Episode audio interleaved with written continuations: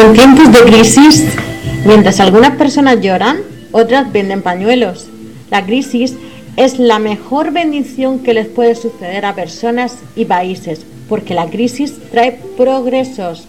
Quien supera la crisis se supera a sí mismo sin quedar superado. Albert Einstein, un grande que nos decía que la crisis es una forma de superarse a sí mismo. Así que eh, si estamos en crisis, estamos en la oportunidad de superarnos a nosotros mismos.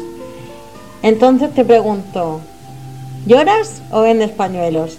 Todos los jueves a las 6 de la tarde aquí en tu emisora de Radio Cómplices. Nos vemos, gracias. Buenos días, buenas tardes, buenas noches, soy Fernando Rodríguez, estamos en el grupo Radio Cómplices y gracias a todos por un jueves más estar aquí en el programa Lloras o Vendes Pañuelos. Hoy especial problemática del agua. Vamos a hablar de la problemática del agua, pero aunque hablemos de Murcia, esto se puede extender a cualquier parte del mundo, incluido de España. Eh, los climatólogos ya han avisado que este año parece que va a comenzar una sequía que va a durar distintos o diversos o varios años. Digo distintos porque no saben acertar ni concluir si va a ser dos, tres años, si va a ser todo el año seco o si va a ser solo que va a bajar un poco la sequía o las lluvias de invierno, de primavera. Es decir, todo está en el aire, pero lo que sí es verdad y están avisando es que el agua embalsada ha bajado muchísimo, el agua de lluvia ha descendido muchísimo y se espera que no solo este año, sino en los venideros, esto sea una normalización. O miramos más por el agua, o la gente nos vamos a tener que lavar con gaseosa, porque va a ser más barato que el agua. Y eso parece una tontería, pero veremos a ver si no empezamos a hacer como los gatos, lamernos las manos, los brazos para limpiarnos. Pero dejemos la irrealidad y vamos con la realidad, que nos la trae siempre Eva Bernal. Buenas tardes, Eva. Hola, buenas tardes, Eva. Hola Fernando, buenas tardes, ¿qué tal estás? Pues bien, estaba comentando que vamos a hablar de la problemática del agua, del problema que muchas veces parece que va a ser un futuro muy lejano y sin embargo lo tenemos ya. Pues sí, precisamente mm, debido a, bueno a estos acontecimientos que últimamente han, sucedido y que bueno nos afectan directamente como, como miembros y como ciudadanos de la región de Murcia y preocupados por lo que está sucediendo, pues ha sido que hemos cambiado un poco la, la temática de esta tarde de Lloras o de Españolos, hemos, hemos hecho un, unos cambios y vamos a alargar hasta las 8 el programa, precisamente pues porque tenemos aquí personas que nos van a informar de todo lo que está sucediendo y, bueno, y creemos que es necesario conocerlo y es necesario que nos, que nos digan lo que está pasando y las posibles soluciones que tenemos para poder pues avanzar y, y no y no perecer en el intento, digámoslo así. Entonces, pues Fernando, tengo a tres personas bastante grandes esta tarde que nos van a instruir sobre todas estas cosas que están sucediendo y que yo desconocía, aunque sea murcianito. Pues yo calladito y para escuchar y sobre todo para aprender. Pues más o menos como voy a hacer, no te creas Fernando, porque vamos a empezar, voy a empezar presentando a, a María Costa Cifuentes, que es una mujer luchadora en este caso por la defensa del agua y la agricultura del, Valle de, de Guadalantín. Eh, me comentaba esta mañana que desde febrero de 2013 se encuentra en una cruzada defendiendo a pequeños y medianos agricultores y es una mujer que, en un mundo de hombres no es nada fácil el, papel que tiene y que, ha, y que ha decidido asumir. En 2015 funda la agrupación rural de regantes, cuya presidencia asume María, y bueno, desde ese momento hasta hoy me gustaría que ella misma nos contara un poco su historia y su trayectoria pues en esta, en esta cruzada y en esta lucha que, está llevando a cabo. Buenas tardes María, ¿qué tal estás? Buenas tardes. ¿Me oís? ¿Cómo estás? Sí, te, vamos, te escucho alto y claro, María, perfecto. ¿Cómo estás? Al, primero de todo. Pues estamos bien, gracias a Dios. Tenemos un pequeño problema porque mi, mi, compañero ha tenido un problema familiar y no puede estar. Bueno, no pasa nada. Me hubiese gustado que estuviese aquí para hablar de un poco de, cómo le fue en la, en la manifestación. Pero bueno, pues eh, es lo que suele pasar cuando en la, en la vida, que las cosas no se pueden prever. Bueno, pues no pasa nada. Nos adaptamos a los cambios que nos toquen vivir. Y bueno, me, me gustaría también conocerte un poquito mejor, porque yo quedo, he quedado hasta 2015, cuando funda la, agrupación rural de regantes, y me gustaría saber un poquito pues, tu trayectoria y, por qué y qué es lo que te motivó a hacer por lo que estás haciendo, en fin, un poquito para que te vayan conociendo pues todas las personas que nos están escuchando. Pues nuestra lucha empezó porque aquí éramos en el Valle de Guadalentín, somos un triángulo que por un lado está Lorca, por otro lado está Mazarrón y, y en el vértice está Dana. Éramos un, pequeño, somos una pequeña pedanía, mm, como yo digo, al final tierra de Dios. Y pues aquí cada uno pues tiene su pequeña ganadería, su pequeño eh, pequeña finquica, eh, 3 o 4 o 5 hectáreas, el que, más 11. Y bueno, pues aquí transcurríamos nuestra vida, cada uno se dedica a lo que puede y como puede. Y de la noche a la mañana, un día, alguien dijo que le habían multado de Confederación Hidrográfica del Segura porque no tenía derecho a regar.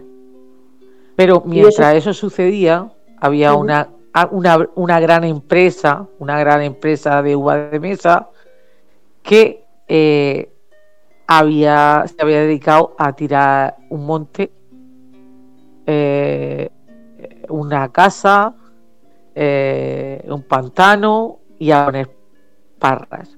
Y entonces lo que María Costa hizo fue levantarse y decir, por aquí no pasamos, que no nos van a echar los de fuera. Si nosotros no podemos regar, ellos tampoco.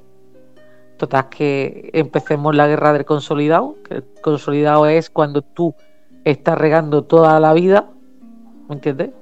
De forma alegal, algunos, que no era mi caso, ni el caso de, de los regantes de reguero, pero sí había vecinos que estaban en esa situación y lo sorprendente es que eh, se multaba a la gente y eh, al rico no. Y como a mí no me, han podido nunca la injusticia. Ya. Me refiero que a la, tanto a unos como a otros están en la misma situación y a unos multan y a otros no. ¿He entendido bien? Sí, pero la diferencia es que el que multaba podía demostrar que llevaba 30 años regando o 40 y ya lo hacían sus abuelos y antepasados, porque aquí las tierras no son, las tierras son de, de, herencia, ¿me entiendes? Sí. Y sin embargo, ese señor había comprado unas cuantas hectáreas de una finca y entonces dijo, pues bueno, pues el monte lo hago finca. Y eso hizo y eso ha hecho. Pero eso se puede hacer. Y eso, pues ahí. Legalmente no. En Murcia sí. Ah, vale. Pero es que en Murcia, entre la legalidad lo que se, y lo que se hace, eh, eso no tiene nada que ver. ¿Me entiendes? Vale. Legalmente no puede. Legalmente debería de arrancarle, hacer que arrancara hasta la última barra y repusiera el monte y lo dejara como está. Pero el que tiene dinero aquí en Murcia es Dios. Entonces, pues nos levantamos las mujeres. Y como yo era la presidenta de las mujeres rurales, pues lógicamente, pues María Costa pues, se enfrentó a, toda esta gente hasta el día de hoy. En el camino pues encontremos unos cuantos hombres. Cuando hablas de toda esta gente, ¿a, qué te, ¿a quién te refieres realmente? a toda esta gente es a la gente que tiene el poder del agua. Nosotros nos enfrentemos a una comunidad de regantes que pasaba de nosotros, nos enfrentamos a los ricos, porque cuando tú te metes con un rico te estás metiendo con todo. ¿Me entiendes? Te estás metiendo con todo. Vale, cuando ellos sí están organizados, no como nosotros. Ya. Cuando dicen un rico, te ellos sí están organizados. A una, a una corporación, a, una, a un terrateniente, realmente. Claro, claro, claro. Ellos, ellos sí están, sí están organizados. Ellos están todos dentro de, una, de un englomerado empresarial y son todos uno. O sea, eh, no, tú te metes con un pobre y los puedes pisar a un pobre a dos, a tres y a diez. Pero tú te metes con un rico, te estás metiendo con todo. Vale, pero me refiero a una corporación, te refieres que a un pobre es un pequeño, mediano agricultor, hablamos así para que yo también me entienda un poquito. Sí, sí, sí, que no quieres saber que cuando tú, tú cuando te metes con un pobre, no lo apoya ni su cooperativa. Y cuando te metes con un rico, ellos son todos uno. Y tenemos que entenderlo así, son todos uno. Vale. Entonces... El problema, yo lo he dicho muchas veces, aquí en Murcia las cosas no funcionan porque los pobres no hacen cuenta. Mira, si tú haces cuenta de que ricos son cuatro y pobres somos miles, ¿cómo puede ser que nos dominen de la manera que nos están dominando? ¿Cómo puede ser? Bueno, pues por, porque luego te compras el género. Vale luego te compras de género, luego tienes que ir a la comunidad de regantes, luego son favores y, yo estoy ya de favores hasta la nariz. Tal vez porque yo soy más loba solitaria y María Costa, pues, mm, prefiere no pedir favores. Vale, entonces. Para que luego no te lo echen eh, Vale, entonces, si nos ceñimos al problema de, de, lo que estamos, o sea, del agua y de todo esto que está sucediendo, eh, el pasado día hubo una manifestación en Murcia y una protesta. ¿Realmente qué es lo que se pedía? Mm. Mira, yo tengo mi visión. Nosotros pedíamos el agua a 30 céntimos, que fuimos los primeros en pedirla. Eh, saquemos una firma que ninguno de los que iba en la pancarta han querido firmar. es muy surrealista que sí. Ningún sindicato, ninguna organización agraria ha querido firmar si soy de Salá, que era lo que llevamos nosotros en la campaña, si soy de Salá a 30 céntimos nada más. Eso no lo han querido firmar. Y sin embargo ahora ellos sacan, dos años y pico después, sacan ellos su, su campaña, ¿me entiendes? ellos, pues, lo, yo para mí, para mí, e, ellos fueron a echarle un, de hecho, ahí está la foto por ahí, ellos fueron a echarle un pulso al gobierno y a traer a Vascar para que se viera que ellos han dejado de ser pepero para ser de Vascar. Punto pelota. Si es que eso es así, es que funciona así. Ellos, como tienen dinero, lo ponen aquí o allí. Vale. Y ya está. vale. Ellos, el eh, Partido Popular ya no les puede ser más, más, más eh, más, no le puedes dar más cancha, porque Europa está mandando que el mal menos se está muriendo, porque eso lo vemos todos, ¿me entiendes? Y ellos tienen que empezar a aplicar unas leyes. En cuanto empiezan a aplicar unas leyes, esos mismos ricos que han apoyado a, López Mira, a Pedro Antonio Sánchez y a todos los demás, dicen, mm, es que son unos flojos, es que no quieren luchar, no, oiga, no es que el Partido Popular de Murcia no quiera luchar, es que si se pone a haceros caso, termina ahí, terminan en la cárcel. Y nadie quiere ir a la cárcel. ¿Me entiendes? Porque la ley hay que eh. cumplirla.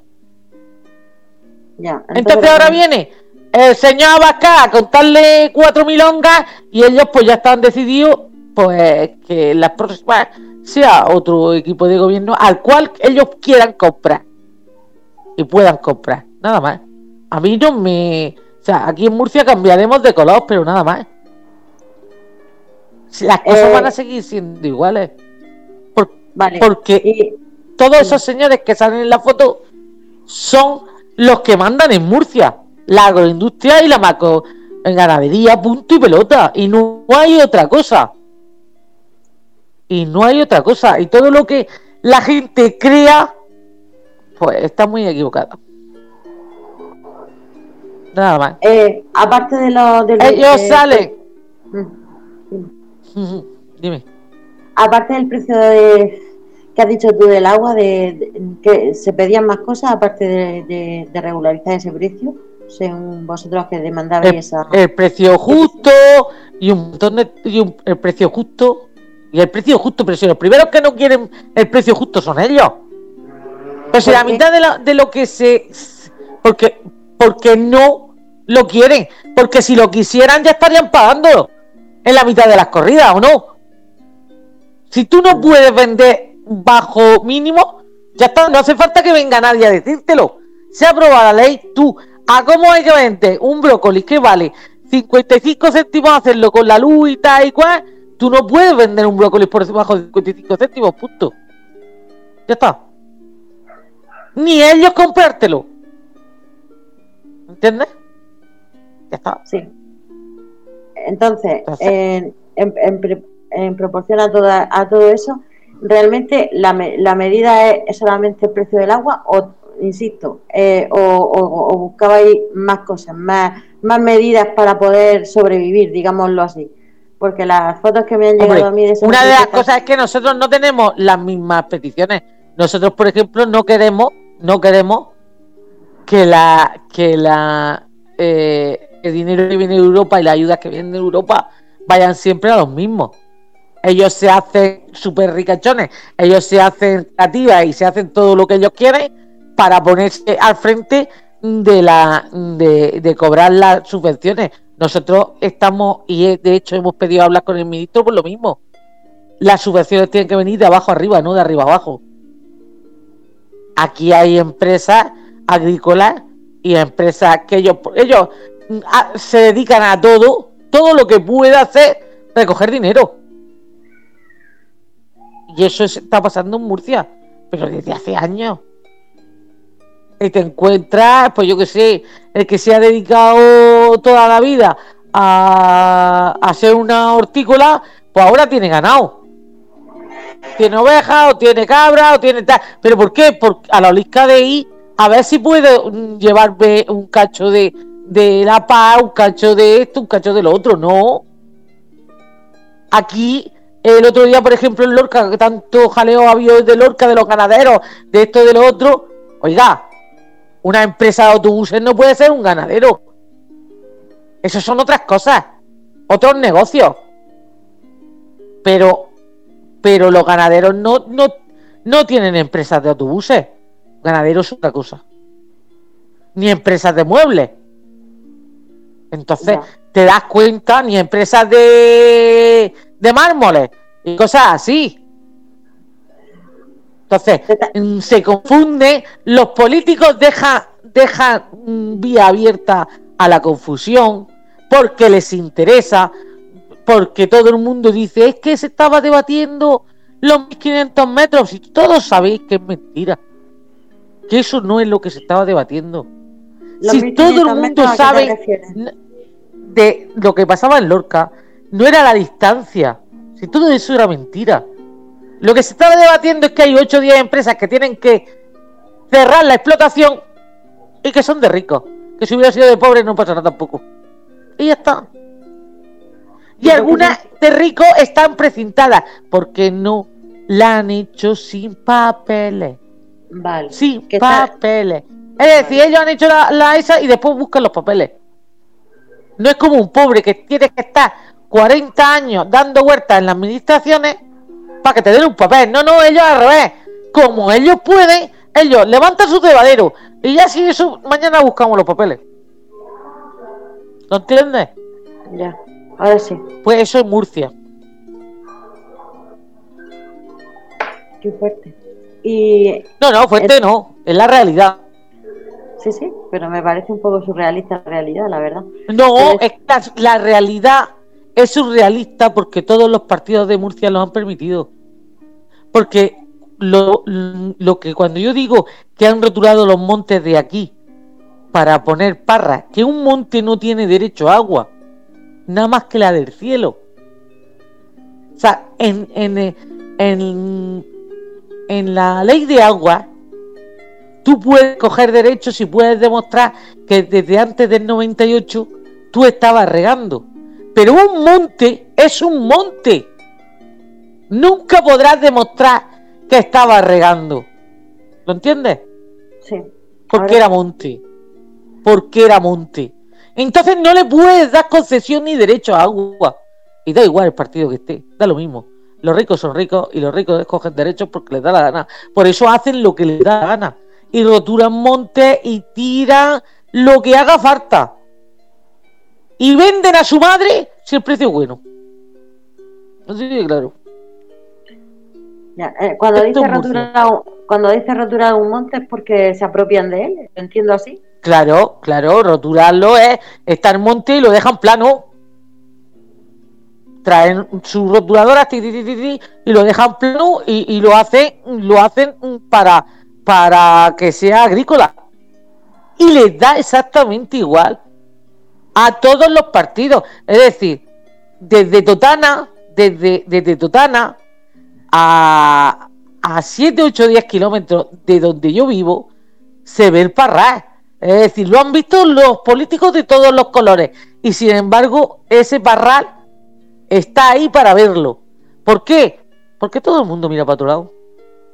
Y da igual a mí. Luego dice, ecologista nación, el fulanico, este que es más de izquierda. Todos cuentistas. Te lo digo así. Todos cuentistas entendemos que si eso están haciendo así, es, mm, la falta de agua también está provocada precisamente por todas estas todas estas explotaciones que están usándola y no deben. Hombre, Eva, si tú, por ejemplo, nosotros, a mí me da vergüenza, sinceramente. Yo soy una, una, una murciana de las que siento muchísima vergüenza con la lucha por el agua que tenemos con Castilla-La Mancha y necesitamos agua para todos. Y venga agua y que nos cierren el trasvase. Pero bueno, pero si nosotros no plantamos en los tejados porque no nos dejan. Que no podéis estar poniendo fincas nuevas. Que se están poniendo fincas nuevas de arbolado. Que tú pones un brócoli y son 90 días. ¿Me entiendes? Tú pones una. ¿Qué te voy a decir? Una coliflor y son X días pero si tú pones un huerto de naranjo, tú lo tienes que regar y mantenerlo todo el año. Una parra, ¿eh?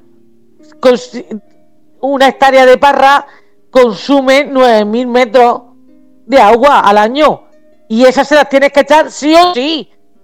Entonces no, no podéis seguir generando eh, y poniendo más arbolado para necesitar más agua. ¿Qué pasa? Que un día tenemos que desaparecer nosotros porque el agua, la poca agua que haya, la necesitan ellos. ¿Y no, quieren ser sostenibles. ¿Qué, soluciones, ponen las administraciones? Las soluciones, las administraciones no ponen soluciones.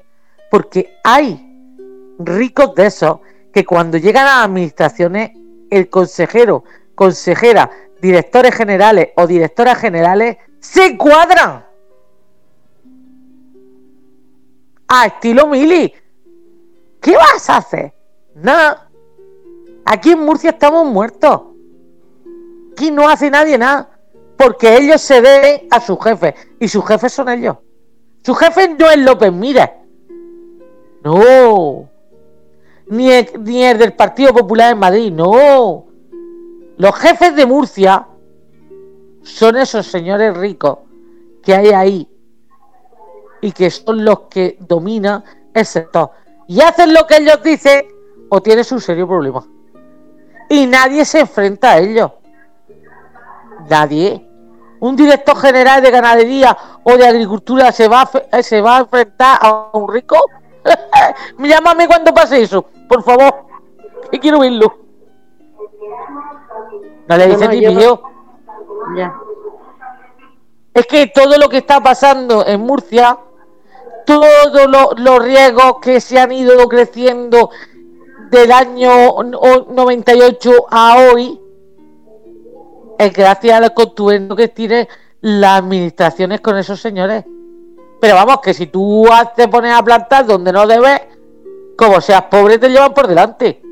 Pero ellos pueden hacer finca y finca y finca. No pasa absolutamente nada. ¿Tú te crees que si el problema del mar menor hubiese sido pobre, iba a seguir todavía dando vueltas? No, hombre, no. Estaban todos en la cárcel. Lo que pasa es que son ricos. Y a los ricos no le puede soplar. Por eso está que si a un kilómetro le ponemos las vallas vegetales, que si las ponemos a dos kilómetros, que si las vamos a poner a un, a un kilómetro 300, eso es lo que está pasando en Murcia. Y no queda otra. Estamos en manos del poder. Del poder del dinero. Y ya está. No hay otra. Cosa seria. Pues mira, eh, entre todo esto que estamos comentando, me gustaría también que interviniera, pues que tenemos aquí a Francisco Otero y que él está también muy puesto en todos estos temas de, de, agricultura, de regadío, de agua, de todo. Eh, lo hemos lo, tuve hace muy poquito también en el programa haciendo comentarios también, como tú bien dices, del Mar Menor y de, toda la problemática que hay del agua. Entonces, pues me gustaría que, entrara también y que, diera también un poco su visión como experto que es en la materia. Así que, Francisco, buenas tardes. Buenas tardes, Eva. Buenas tardes, María. Buenas tardes, pues, Francisco, cuéntanos un poquito eh, de todo lo que estaba comentando María, pues también tu, punto de vista y, tu, y tu forma de verlo, por favor. Pues la verdad que coincido totalmente con María. Eh, don dinero es don poder, don poder quita y pone políticos y desde el agua para todos hasta ahora hemos visto unos cambios de modelos agrarios, una agricultura tradicional de esta gente del campo de toda la vida que hereda las tierras y que, trabaja como puede con lo que tiene y, algunos incluso sin acceso al trasvase Tajo Segura a un precio de agua competitivo, ¿no? Porque realmente es barata. ¿Cómo van a decir que no al trasvase Tajo Segura todas las comunidades de regantes si precisamente eh, gracias al trasvase Tajo Segura la agricultura o la, economía murciana ha crecido todos estos años desde, desde que se cambió esos modelos. Yo recuerdo en la zona incluso de Arcosur, hablando del tema del Mar Menor, eh, en el 2002, 2004, cómo se veían campos enteros de, de, algodón, por ejemplo, que no los había visto en mi vida, nunca había visto un campo de algodón, y fue la primera vez cuando vine yo aquí en el año 2000 y todo eso fue cambiando. Fue cambiando a regadíos intensos por los grandes terratenientes de, de Arcosur. Y ahí empezó un poco todo el cambio hacia el campo de Cartagena también. Los grandes de ahí, de la zona de Arcosur, como no tenían acceso a, a lo del trasvase Tajo Segura y que hay que dividir un poco lo que es el campo de Cartagena de esta zona, porque aparte de que tienen intereses y cosas que los diferencian, pues también tienen roces y cosas entre ellos que no, que no casan mucho. Entonces, eh, esta gente tiene unos problemas añadidos de los vertidos de sierra minera, de arsénicos metálicos, y empezaron a, hacer pozos por un sistema de drenaje a lo largo de toda la autovía que va hacia Gao Palos, de la que cogían el agua, la mezclaban con el agua que depuraba la, depuradora de Cabo Palos y luego los rechazos, como de cada metro cúbico que extraían tienen dos de rechazo, pues los largaban por Cala Reona, apareciendo los metales pesados en dos kilómetros alrededor de ese emisario submarino.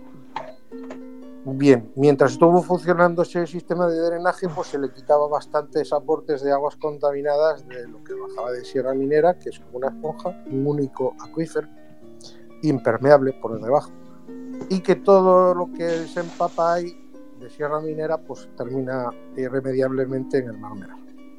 Aparte de los vertidos de lodos, porque no, no es solo la agricultura. Estamos mucho los grupos ecologistas, los politizados y tal, centrando toda la atención de la problemática del mar menor encima de la agricultura y eso es algo que me mosqueó a mí en un principio sabiendo de las intervenciones de Tomás Maestre en la arena de la Manga, cerrando canales bolas, rellenando gran parte del arenal para ganar tierras urbanizables y luego los aparcelamientos, de lo que hablamos en el programa pasado. Después, aparte de eso, pues todos los vertidos mineros a la zona sur, el Mar Menor, eh, que eso está ahí. Nadie lo ha quitado, nadie lo ha retirado, nadie ha descontaminado esos lodos de vertidos de los lavados mineros. Y luego, claro, los cambios de modelos agrarios han venido a sumarse ahora, al final. O sea, ha habido siempre vertidos urbanos, hasta hace 10 años. Eh, no había plantas edar modernas como las que hay ahora, con las que, se construyeron con dinero europeo, tanto los Alcáceres, eh, San Javier y San Pedro, y que me han comentado que están un poco mal mantenidas y que no llegan a depurar cuando hay la masa social del turismo en el verano. Bien, los cambios de modelo vienen dándose de secano a regadío a partir, de, a partir del trasvase. Pero aquí, ¿qué se dice? Aquí se le ha prometido a muchos agricultores legalizar pozos y que podían extraer aguas del acuífero. Esos pozos después no fueron legalizados porque no tenían la potestad en la comunidad autónoma para poder hacerlo. Tenía que dar los permisos también en la CHS. Como en CHS se han ido alternando tanto PSOE como PP, pues aquí PSOE y PP han estado a la merced de lo que decían los grandes terratenientes a los que nombra María. Entonces todo el sector del campo de Cartagena que están sobre un acuífero multicapa, se le echa mucha culpa a lo del canal de, al, canal de, la D7 y de la Rambla del Bujón, pero es mucho más importante también los aportes que vienen vía trófica por debajo de tierra. Así que eso de lo de los 1500 es una metida como un mundo. El agua no tiene barreras, el agua al final termina en el mar, a través de cenotes o ríos subterráneos y se va infiltrando por debajo de la tierra. Cuando tú ves eh, X litros por, día o año a través de una rambla salir directamente al mar, por debajo hay 15 veces más. Bien, pues ahora nos vamos al tema del trasvase, ¿vale? Eh, cuando cambiaron los modelos y se empezaron a legalizar pozos y se empezó con el tema de la desalación, eh, pues se cambió todavía más radicalmente ese modelo, de que había de secano a, regadío. Entonces, ¿qué, consiguieron con eso? Pues vale, creció la economía, creció la agricultura, se vendió muy bien lo de la huerta de Europa, pero también ¿qué se hizo con los agricultores de toda la vida? Se les convirtió un poquito en junkies del agua, entre comillas. Mm, no me malinterpretéis, no os enfadéis, pero ha sido realmente así, porque luego ha venido recortes en el trasvase, los 400 hectómetros cúbicos que prometía Mariano Rajoy no llegaron, se fue recortando y a cada vez había más sed de agua. Porque yo tengo cultivos, he cambiado cultivos de, de regadío intenso con, con, la irrigación que se trajo en los años 70 de, de, de, de esto de, de Israel y digo que he modernizado mucho la, agricultura. Entre comillas, se ha mecanizado. Pero modernizar, modernizar, hay que estar modernizándose siempre. Hoy en día vemos agriculturas basadas en la acuaponia, ¿eh? que gastan 6, 7 litros por lechuga para formar una lechuga en unos 30 y pocos días, adelantando cosecha 10, 12 días, y en tierra se tarda 3 meses prácticamente lo, del brócoli, ¿no? Que comentaba. Eh, Francisco. Sí. Eh, para los que no nos entendemos mucho, ¿qué, ¿en qué consiste la, la acuaponia, como tú nos estás comentando? La, la, hidroponía son unos sistemas que cogen de las balsas el agua, mezclan los químicos necesarios con el agua, los nitratos, los fosfatos y probióticos para darle sabor y textura a esas verduras y esas verduras no tocan tierra, están metidos en unas canaletas, por ahí la irrigación del agua moja, humedece, siempre mantiene humedecidas las raíces y luego ese agua sobrante vuelve otra vez al sistema. Se reaprovechan los nutrientes y no se vierte nada a los acuíferos ni se infiltra nada en la tierra. Los sistemas de, irrigación por goteo sí mm, optimizan el uso del agua, pero hay bastante pérdida en evaporación, porque dar cuenta que no es lo mismo un sistema cerrado dentro de una nave con metacrilatos, donde se mantiene una temperatura, una humedad y se recupera ese agua, que en tierra, que por infiltración se va humedeciendo la tierra y por evaporación también se pierde. Entonces, esta gente por evaporación, por ejemplo, los hidropónicos tienen un 10% de pérdida de agua envasada. Y en tierra hay bastante más pérdida. Con lo cual se consume bastante más. Hay explotaciones que incluso llegan a 22 litros por lechuga. 22 litros por lechuga, ¿eh? para formarse la lechuga. El tema del agua es clave. Es un eje clave para la, para la comunidad autónoma. Entonces, cuando un presidente de una comunidad de regantes potente o algunos de los scratch dicen o abren la boca, pues es como dice María. ¿eh? Tanto políticos como los grandes empresarios mm, van todos, todos a una. Y se quedan desprovistos y de protección todo lo que es la agricultura tradicional que reclamamos eh, y, que, y que queremos que no queremos que se vaya de ahí porque puede perfectamente convivir con, no solamente con el mar menor.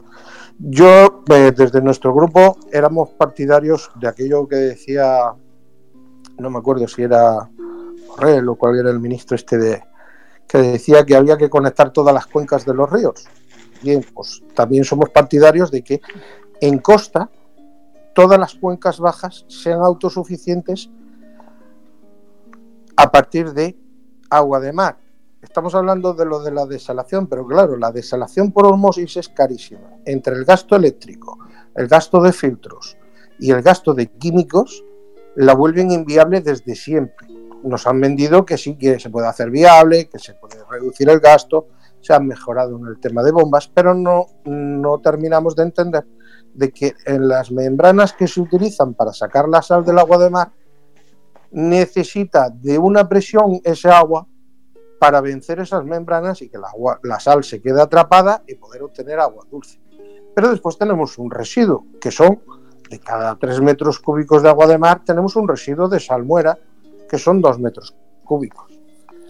Y todo eso hay que tratarlo o tratar de diluirlo y que afecte cuanto menos sea posible en el Mediterráneo, pues más, más coste tiene la instalación, porque tienes que largar emisarios más, más mar adentro y, aumenta los costes. Los costes de producción de agua salada, el otro día leí que Aquamed, que es uno de los gigantes y de los, digamos entre comillas, de, de los, de los, de los que mandan, de los que marcan las pautas aquí en el tema del agua, es Aquamed pues decía que iba a dar el agua de desalación a 0,80. Cuando María dice a 0,30, eh, es prácticamente imposible si no se subvenciona.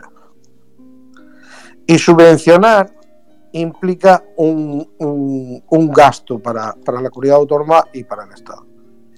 Y es prácticamente imposible eh, poder dar agua desalada de mar a ese precio. Con el coste de los osmosis de hoy en día, ¿eh? Por eso ahí nosotros nos metemos un poco en el tema de, a la vez que resolvemos los problemas, con nueva tecnología, ahorramos esos costes. Eliminamos lo de los filtros, eliminamos lo de los químicos y podemos incluso a la vez desnitrificar y descontaminar las aguas de los acuíferos y de los ríos, sin tener que meterle mano y en beneficio de las cuencas altas, mano a los acuíferos, ni tener que traer agua como dice María, de Castilla-La Mancha, etcétera, etcétera. Bueno. El tema es que las cuencas altas del río Segura están secas y necesitan agua, tanto los pequeños como los grandes, para poder seguir con su actividad. Porque si no, terminarán cerrando el chiringuito y es inviable. ¿Qué pasa? ¿Quiénes aguantan? Los grandes, los que tienen capacidad económica para aguantar unos precios que son inviables para los pequeños agricultores. Entonces el problema está en, la fijación de unos, precios, de unos precios mínimos que cubran los costes de producción. Y ahí es donde entra el ministro de Consumo y el de Agricultura y la Dirección de Aguas y toda esta gente, MITECO incluido. Y tienen que ponerse a trabajar, porque son sus competencias, para poder hacer viable la agricultura que tenemos, porque si no la agricultura se nos va a ir a tomar por saco. Y traen los productos de Marruecos, como ya están trayendo muchos de tomates, etc.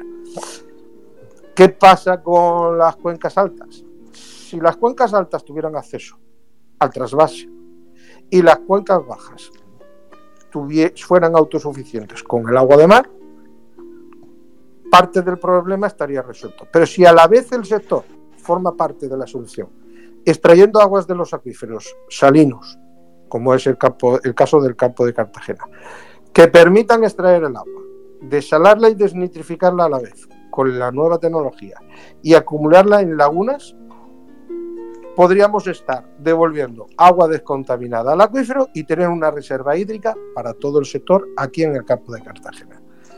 Este agua serviría para alimentar a todo el sector del campo de Cartagena y no gastaría agua del trasvase que está llegando a través de canales aquí. ¿Me entendéis? ¿Me seguís más o menos? María o, Eva. Sí, te sigo perfectamente. Bien, el inversor que yo encontré es un señor que, se quiere gastar en una desaladora en escombreras 2.000 millones de euros. Así como os lo suelto, 2.000 millones de euros. Yo fui a hablar con él, estoy en contacto con él y si puedo conseguir abaratar los costes de producción de esa agua desalada, creo que haya firmado con varias comunidades de regantes algunos acuerdos, pero les ha puesto, pensando en los MOSIS, a 0,55. Fijaros lo que le gana Aquamed de 0,55 a 0,80. ¿eh? Este señor la hace privada, si le da los permisos Miteco y los canales de Tavilla para poder conectarse al sistema y distribuir el agua, pues la podrá vender a ese precio, pero usando la osmosis. Y yo lo que hablo con él es que podemos reducir ese precio ahorrándonos los filtros, ahorrándonos los costes altos de consumos de eléctricos y de los químicos. ¿Para qué? ¿Para qué? ¿Para qué esto? Pues a la vez extraer con una batería de pozos, los que ya hay en el campo de Cartagena, formar una barrera y aislar el, mar menor de todas esas aguas acumuladas contaminadas durante décadas de nitrificación, de vertidos de purines, de vertidos urbanos, porque hay que ver, siempre sale la misma tubería de la planta EDAR de Torre Pacheco, eh, en los vídeos, en, en, los, en los medios de comunicación y también en las redes sociales, vertiendo aguas negras. Eso no puede ser. Es que no puede ser. Es que eso es tirar el agua a una rambla y finalmente al mar. Es que esa agua hay que aprovecharla, hay que purificarla. Mira, cuando la planta EDAR, por ejemplo, de San Javier, saca el agua con 0,8 de conductividad, nosotros podemos sacarla con 0,08. Eh, Francisco, me, mm, nos aclara un poquito eso, esos conceptos para que para la gente de aquí la conductividad del agua, la conductividad del agua indica un poco la concentración de sal del sodio, ¿no? Cuanto más sodio, pues más conductividad tiene. Cuando tú miras la conductividad del agua, es precisamente el valor que te da, porque hay, mm, mm, hay cultivos que si tienes muy alta la conductividad no crecen. Le puede pasar muy fácilmente a las lechugas. Una lechuga te puede aguantar una conductividad de 1, pero después, por ejemplo, los tomates les viene muy bien tener un poquito más de conductividad y aguantan muy bien el agua desalada, por eso en Almería eh, casi todos se riegan con, agua desalada. Pero hay otros cultivos que no crecen. Y entonces requieren una conductividad baja, una calidad de agua extrema, en una palabra. Y esa calidad podemos proporcionarla con la nueva tecnología. Eh, María conoce bien lo de la guerra del agua. Conoce también a un señor aquí señalado que es como una oveja negra ahí en CHS y que no pueden ver los scratch, que lo conocemos todos. Cuando, cuando hablamos del agua secuestrada, se habla del agua de los acuíferos, de los pozos. Legales o ilegales, me da igual, me da igual. Se puede extraer agua del acuífero pero ¿por qué tienen callado que el acuífero del, río Segura es uno de los acuíferos más ricos de España? Porque repone lateralmente muy fácilmente sus aguas. ¿Por qué se lo tienen callado? El antiguo director de aguas de 2012 hizo una batería de 80 pozos, de los cuales quedan 15 funcionando, me parece. No sé si quedarán más, pero creo que eran 15 cuando hicieron esos pozos salía el agua como si fuera petróleo, con una presión enorme. La permite aprovechar el agua de los acuíferos si el agua mana por sí sola de forma natural, sin tener que extraerla tú con bombas. Y si ese agua manaba y podía multiplicar por 15 los caudales del río Segura, ¿por qué se cerraron esos pozos? Pues por la guerra del agua porque los señores del agua quieren seguir teniendo poder sobre el trasvase Tajo Segura y seguir vendiendo su agua, que es su negocio. No van a permitir jamás que se cierre el, trasvase, por mucho que digan que había voluntad para ello.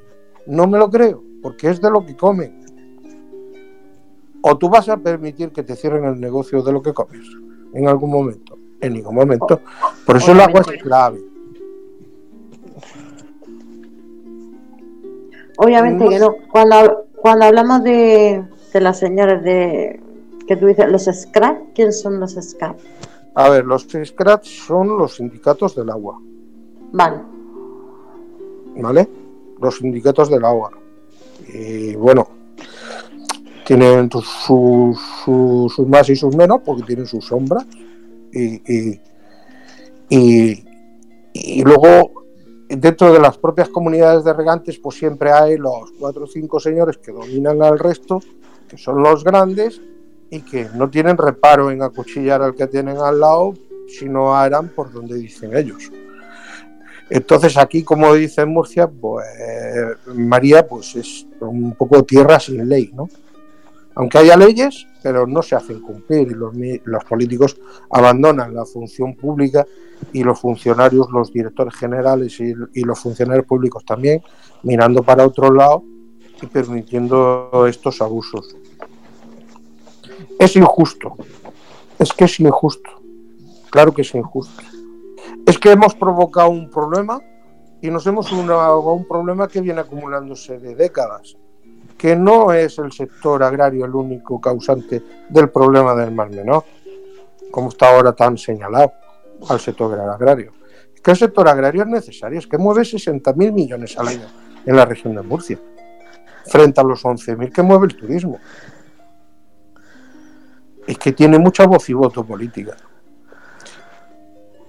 Entonces, mm, yo a María la, conocí visitando un sistema de hidropónicos y dije, eh, y, me, quité el sombrero, digo, me ha gustado y y he visto su muro montones de veces, publicaciones que tiene ella, y ahí con el raiguero y, las mujeres eh, rurales, y es una persona impresionante luchando contra Goliat.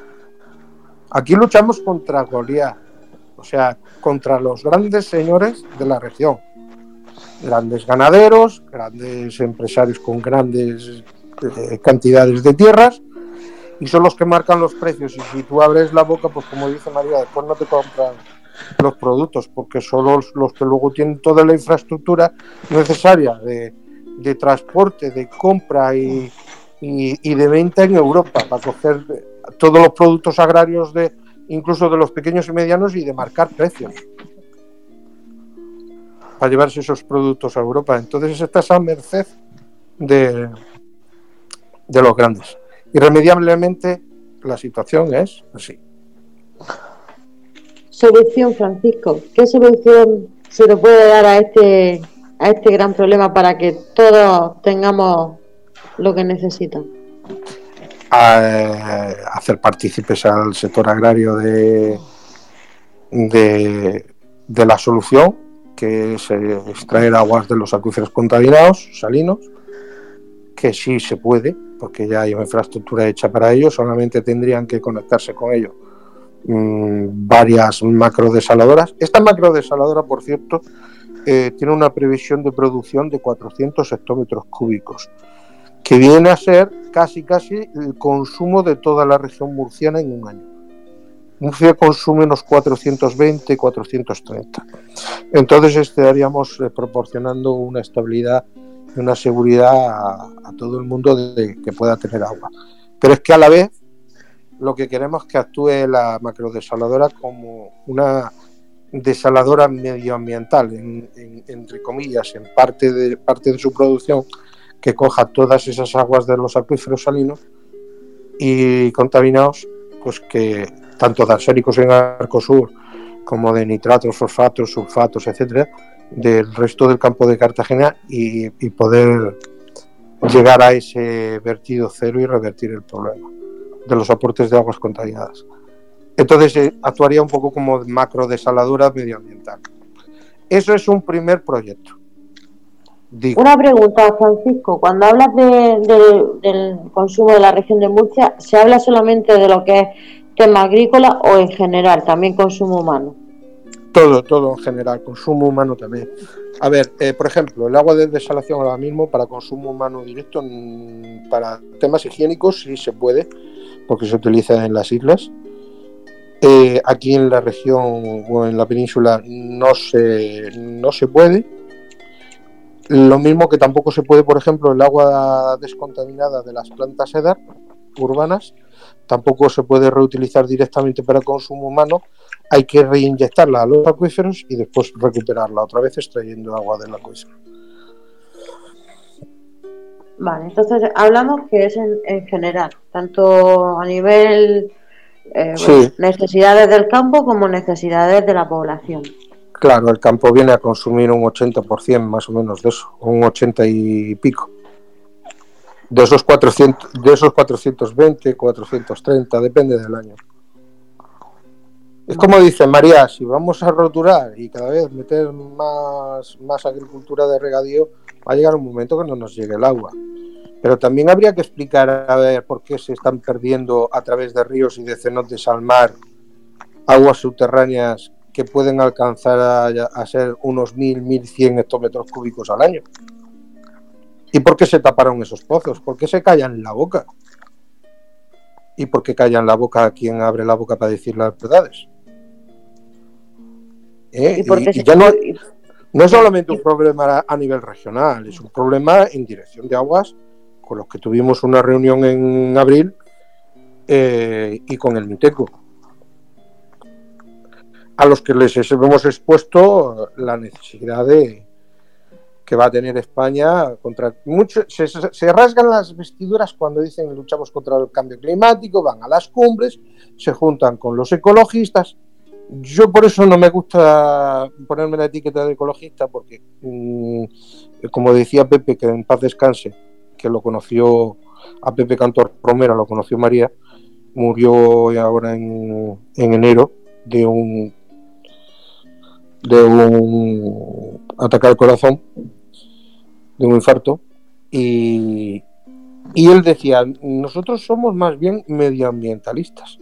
O sea, buscamos soluciones para corregir los problemas que causan las actividades humanas. Somos más realistas en ese sentido porque entendemos que el ser humano no va, no va a irse de aquí, no va a abandonar la zona, no va a decrecer. El ser humano eh, está siempre creciendo, siempre mm, queriendo in, invadir más los espacios de la naturaleza. Hay otras alternativas también. Hay que hablar de permacultura, de diseño de ecosistemas productivos, de cómo extraer de, de, un pastizal que tú tumbas al cabo de un año, empezar a obtener siete, ocho cosechas continuas en un año, en vez de tres o cuatro nada más, de los mismos productos que está, que está sacando ahora mismo. ¿Y cómo se hace? ¿Cómo se regeneran esas tierras con la permacultura y el diseño de ecosistemas? ¿Cómo se evitan químicos? Dime. te voy a interrumpir un minutico, te voy a dejar un, minutico solo, porque me gustaría que Fernando nos dijera desde qué países nos están escuchando. Por favor. Pues... Porque normalmente me gusta saber desde qué, desde qué países del planeta nos escuchan y así le damos un respiro, breve a Francisco. Mira, antes de entrar en eso... un respiro y le podéis dar paso a María también. A ver, eh, antes de eso, Timoteo decía, buenas tardes, Emiratos Árabes con un dron y algo más hace llover en el desierto. ¿Por qué no se hace en España? España es, más húmeda que los Emiratos. Ahí lo dejo. Y después decía, en YouTube hay muchos vídeos de cómo se producen esas nubes y lluvias abundantes. Yo creo que sería más barato y más repartida ese agua que desaladoras. Porque falta lluvia. Gracias. Eh, eso responde después. Y voy a decir los países en los que estamos porque ahora mismo estamos, eh, como siempre, cogiendo el mapa mundi por la izquierda. Por eso decimos lo de buenos días, buenas tardes, buenas noches. Pues están en la mañana Hawái, Alaska, Estados Unidos y Colombia. Son los países que ahora mismo estoy mirando y están conectados. Después tenemos en Europa España, Francia, Alemania, Polonia y Suecia. Son los países que ahora mismo nos están siguiendo. Voy a actualizarlo porque esto era a las 6 de la tarde, son las 7 menos 5. Y voy a comprobar si algún país más se ha unido. Y a ver, se está actualizando. Y... A ver. Pues sí, se ha unido Irlanda. Así que esos son los países que nos están escuchando ahora mismo. Estoy poniendo en grande. Pues- ya está, no, no hay más. Perfecto, pues muchísimas gracias, Fernando. Eh, María, ¿estás por aquí? Sí, por supuesto. María, eh, ¿qué te parece? Me gustaría un poco que comentaras lo que estás escuchando y tu visión de lo que está comentando Francisco de posibles soluciones para, para este conflicto del agua o esta guerra del agua que sufrimos en la región de Murcia? Eh, si el conflicto del agua, es que el problema del conflicto del agua es que si se llegara a solucionar, ¿qué nos venden en Murcia? El conflicto del agua le ha dado votos a mucha gente. El conflicto del agua nos lleva enfrentándonos a nuestros compañeros, porque para mí los agricultores de, de Castilla-La Mancha son mis compañeros nosotros fuimos precisamente las mujeres rurales y la agrupación rural de regantes, de la cual yo soy presidenta de las dos, eh, dijimos un día de ir a Albacete a hablar con, la gente de Castilla-La Mancha, sin, sin, periodistas y sin eh, políticos. Gente de tú a tú, mirándonos a los ojos. Y y nos pusimos de acuerdo. Ellos entendieron que hay unas zonas que necesitamos el trasvase porque sería imposible que se llevase la desalación, ¿entendés? Las zonas altas. Y, si, y lo que sí lleguemos a entender es que a nosotros no usan de moneda de cambio a cambio de votos y que nadie le interesa arreglar nada. Aquí el problema no, es, no está en el agua, sino que no se arregle el problema del agua. Es decir, mm, la gente eh, sabe perfectamente que eh, hace unos años eh, se cerró, mm, cuando Isabel Tejerina estaba, se cerró el trasvase Tajo Segura, 11 meses y medio y en Murcia no se secó nada. Y las eh, desaladoras funcionaban al 30%. ¿Me podéis explicar de dónde se sacó el agua? Pues, Ahí está. Porque hay agua. Agua, hay agua. Lo que pasa es que el que tiene un pozo no lo puede legalizar porque la confederación no le interesa. Y no le interesa porque a muchos grandes no le interesaría que un pequeño ganadero tenga un pozo de 7000 eh, metros cúbicos, que sí los puede tener, porque Castilla-La Mancha sí es ya una opción y puede darle de, beber a sus animales. No, porque quien maneja el, agua maneja el dinero, maneja el poder. ¿Por qué todos los presidentes de las comunidades de regantes son mm, altos ejecutivos de las empresas hortifrutícolas, de los grandes. ¿Por qué? ¿Me quiere alguien preguntar todo eso? ¿Por qué? El, el agua es poder. No solamente dinero, sino poder político.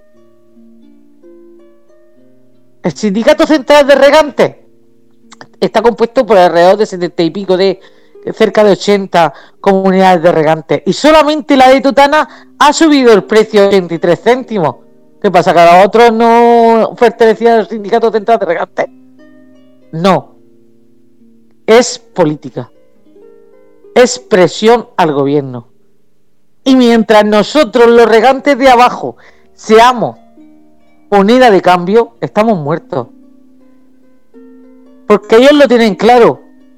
En un, en un juego y en un tablero donde el poder del agua y el dinero es el 60%, si el otro 40% lo tenemos nosotros, ¿quién va a ganar la partida? ¿Quién creéis que va a ganar la partida? Ellos. ¿Por qué para hacer un cebadero, ¿eh? un pobre necesita estar dando vueltas en la consejería 300 días y para que te den un papel para acá y para allá y ahora haya ricos en Lorca que hayan hecho un cebadero, que lo tienen en actividad y que no tienen papeles. ¿Cómo se puede ser? Porque son ricos. Porque son ricos. Si un pobre va y coge a un policía en el asalto de Lorca del cuello a un policía, ¿cómo, cómo creer que se va a saltar un ayuntamiento, coge una persona del cuello a un policía y el policía no le pide el DNI? ¿Por qué? Porque era rico. Si hubiera sido pobre, sale esposado con una manta palo. Porque yo he ido con una bandera de España, yo, María Costa Cifuentes, solica, inmunda, con una bandera de España, diciéndole a la cospedad que vas a vender, a vendernos ahora, ¿eh? Y tengo un vídeo que lo tengo en, en redes y no lo pienso quitar. Y tres policías, tres policías de sin traje, es decir, de, de estos camuflados, de estos que va de paisano. Sí. De la me rodean y me piden el DNI. DNI. Entonces, ¿qué me estáis contando? Y va un señor, coge del cuello a un policía y nadie le pide el DNI. Que entren 40 personas y solamente han identificado 7. Y yo sola conozco 10. Que no, señores. Que el dinero manda. Y cuando manda el dinero, el pobre se tiene que ir. Y ya está.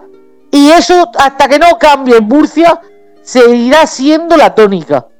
El de abajo tendrá que callarse y los de arriba hacer lo que les dé la gana, que es lo que han hecho. Toda la vida. Y lo siguen haciendo.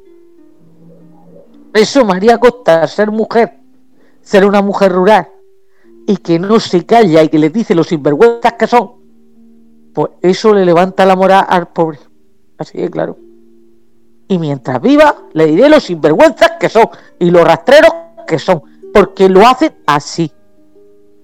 Y porque ellos tienen más poder que cualquier político que esté hoy en una consejería.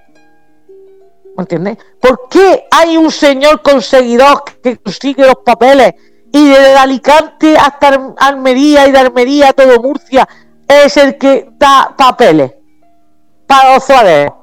Porque trabajaba para un señor rico y el señor rico le abrió la puerta de la consejería. Y el señor pues se quedó con la llave. Y ahora entra y sale como si fuera allí poco más que el ministro. Todo eso lo ha hecho, primero, porque el Chava era un rico. Lo segundo, porque los políticos saben con quién se la juega. Y lo tercero, porque tenemos una oposición que es la vergüenza de España. Porque cuando sabes una cosa, corre y denúncialo. ¿O no? ¿Qué quiere que lo denuncie yo y arruinen a mi familia? No, pero los políticos miran para otro lado. Y todo el mundo sabemos de lo que estoy, lo que yo estoy hablando ahora mismo, con nombre y apellido. Pero si yo voy a una denuncia, a mí me arruinan de por vida, pero a un partido político no. Pero todos callan. Todos callan. Por eso yo cada día creo menos en los políticos. Y saben nombre y apellido. Y la oposición también, María. Estoy hablando de la oposición, estoy hablando de la oposición. Lo que a mí me avergüenza es la oposición de Murcia, que sabe nombre y apellido y mira para otro lado. No estoy hablando ya de, del partido gobernante, no, no, de la oposición que sabe nombre y apellido, quiénes son y que no actúan. Pues ¿sabes por qué? Porque todo lo corrompe el dinero. ¿Y sabéis una cosa que no tiene color? El dinero negro. Ese no tiene color. Y lo digo alto y claro. Pero hay, hay unos problemas, María, que mm, tienen solución y ¿por qué no interesa solucionar los problemas que se ocasionan con la actividad si hay una solución? Porque no le da la gana. ¿Tú te crees que, que el que nosotros, mira, Francisco, el raíz que nosotros tenemos, porque somos un raíz, somos la vergüenza de Europa y la vergüenza del mundo. La vergüenza del mundo es el mar menor. Si se ha dicho de Europa que hay que poner kilómetro y medio, no hay que mirar más. Es kilómetro y medio y se acabó la historia. Es que da igual que pongas kilómetro y medio, María, porque el acuífero está, está conectado. Mm, aunque tú le pongas un kilómetro y medio, las aguas pasan del kilómetro y medio que tú pongas. Francisco, si, está, si siguen desalando. Francisco, si hay desaladoras todavía chupadas. Si la semana pasada le pillaron la UCO, los pozos, porque es una fácil. Dice, ¿cómo lo solucionamos? Cortar el agua, cortarles el agua. Y claro, les corta el agua del lentisco, pero claro, ellos siguen regando. Y aquí no se seca nada. Que lo del trasvase es el cuento de los, de los tontos. Que yo no sé cómo se puede creer la gente que el trasvase cuando a ti te dan 100 metros, 100 metros por hectárea, se cree la gente que nosotros vivimos del trasvase. Eso es de ser tonto. ¿Pero por qué? Porque, porque interesa. Interesa que baje esté allí contando nuestras cuentas y el otro viene aquí y cuenta el otro cuento y al final son toda una leyenda de negros que se mantiene y se sostiene y vive a raíz de una mentira. Porque con 70 metros, con 70 metros cúbicos, con 70 metros tú no riegas nada. No.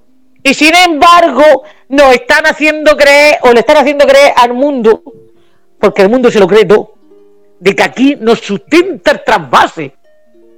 No te vas a sustentar el trasvase si cuando se cerró con 11 meses y medio la tejerina, aquí no se secó nada.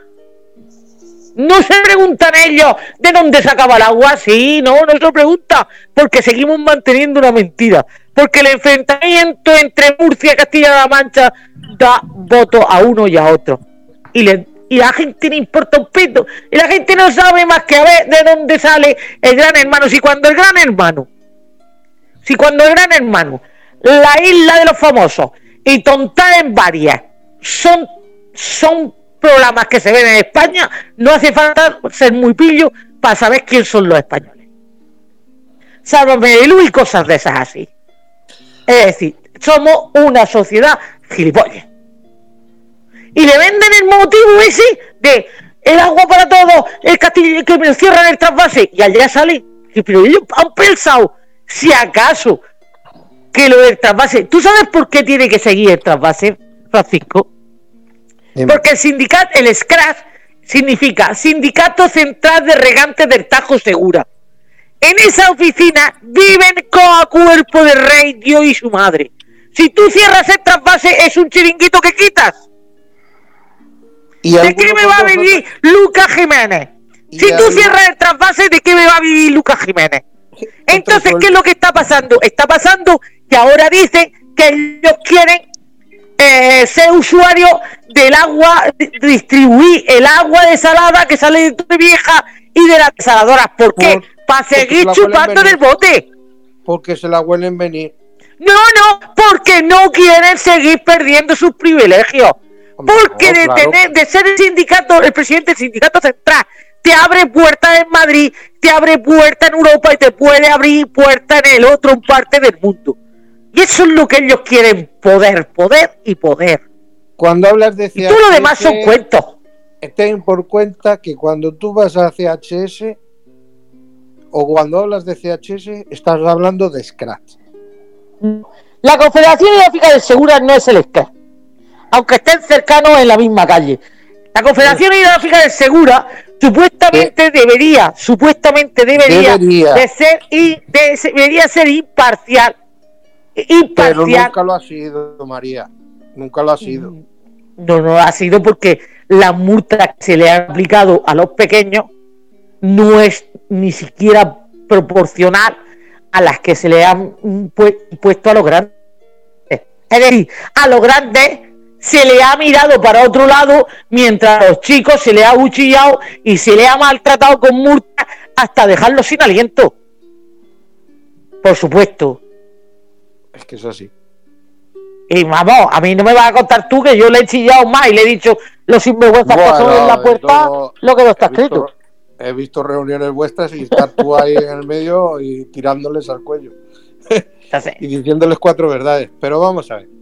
Vamos a ver. Si, si el problema tiene solución y, y ellos son, pueden ser parte de la solución, porque, vamos a ver, si tú no puedes contra alguien,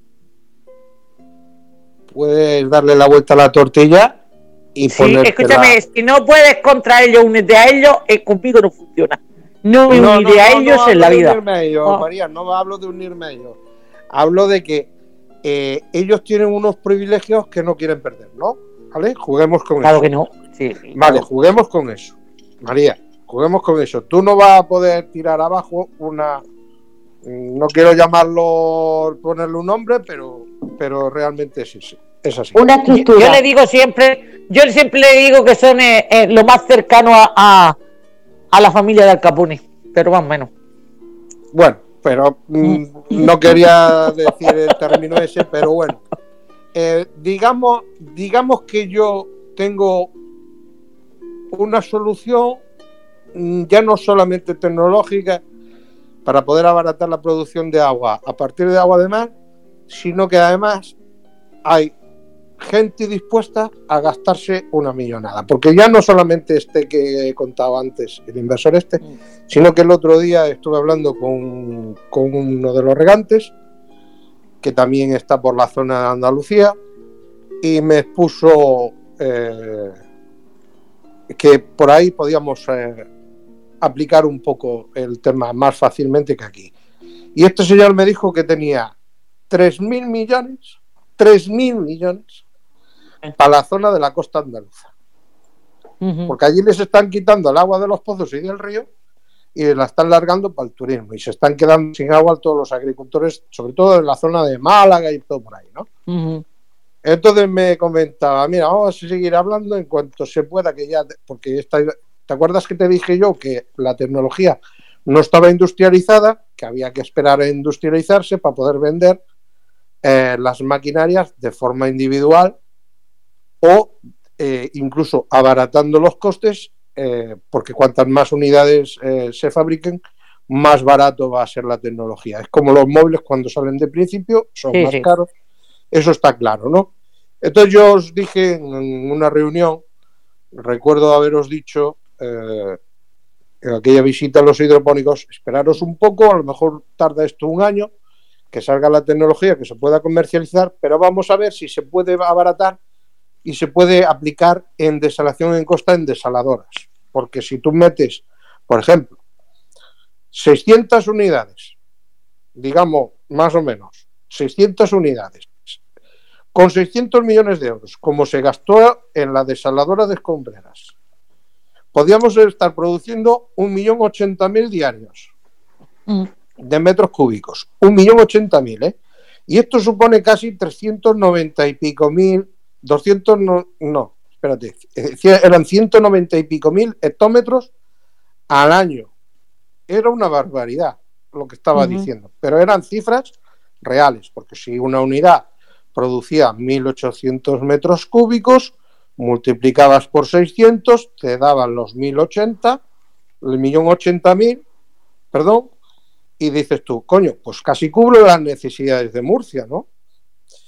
Y si aplico esto extrayendo y conectando con, la batería de pozos y extraemos agua de los acuíferos y la descontaminamos a la vez porque la, tecnología tiene la capacidad de hacerlo.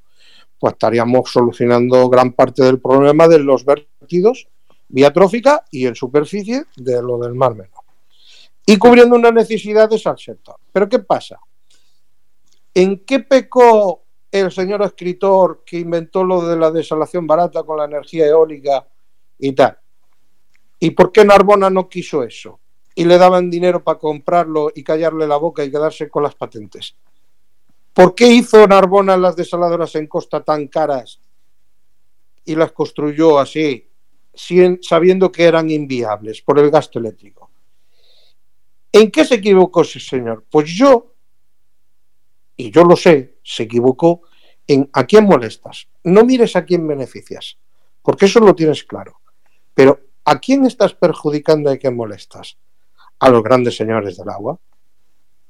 Estás tocándole los cojones a Aquame. Escucha, yo siempre digo que el agua barata no tiene margen. Si no tiene margen, no gusta. exactamente. Pero ¿a mm. quién molestas tú? ¿A quién le estás tocando el negocio? A los grandes señores del agua. Bueno, señores del agua, siéntense usted aquí. Aquí todos, delante. Bien, tenemos esto. Y tenemos estos inversores que quieren hacer esto. Ustedes siguen con el negocio distribuyen el agua, la venden y nadie les quita sus, sus privilegios.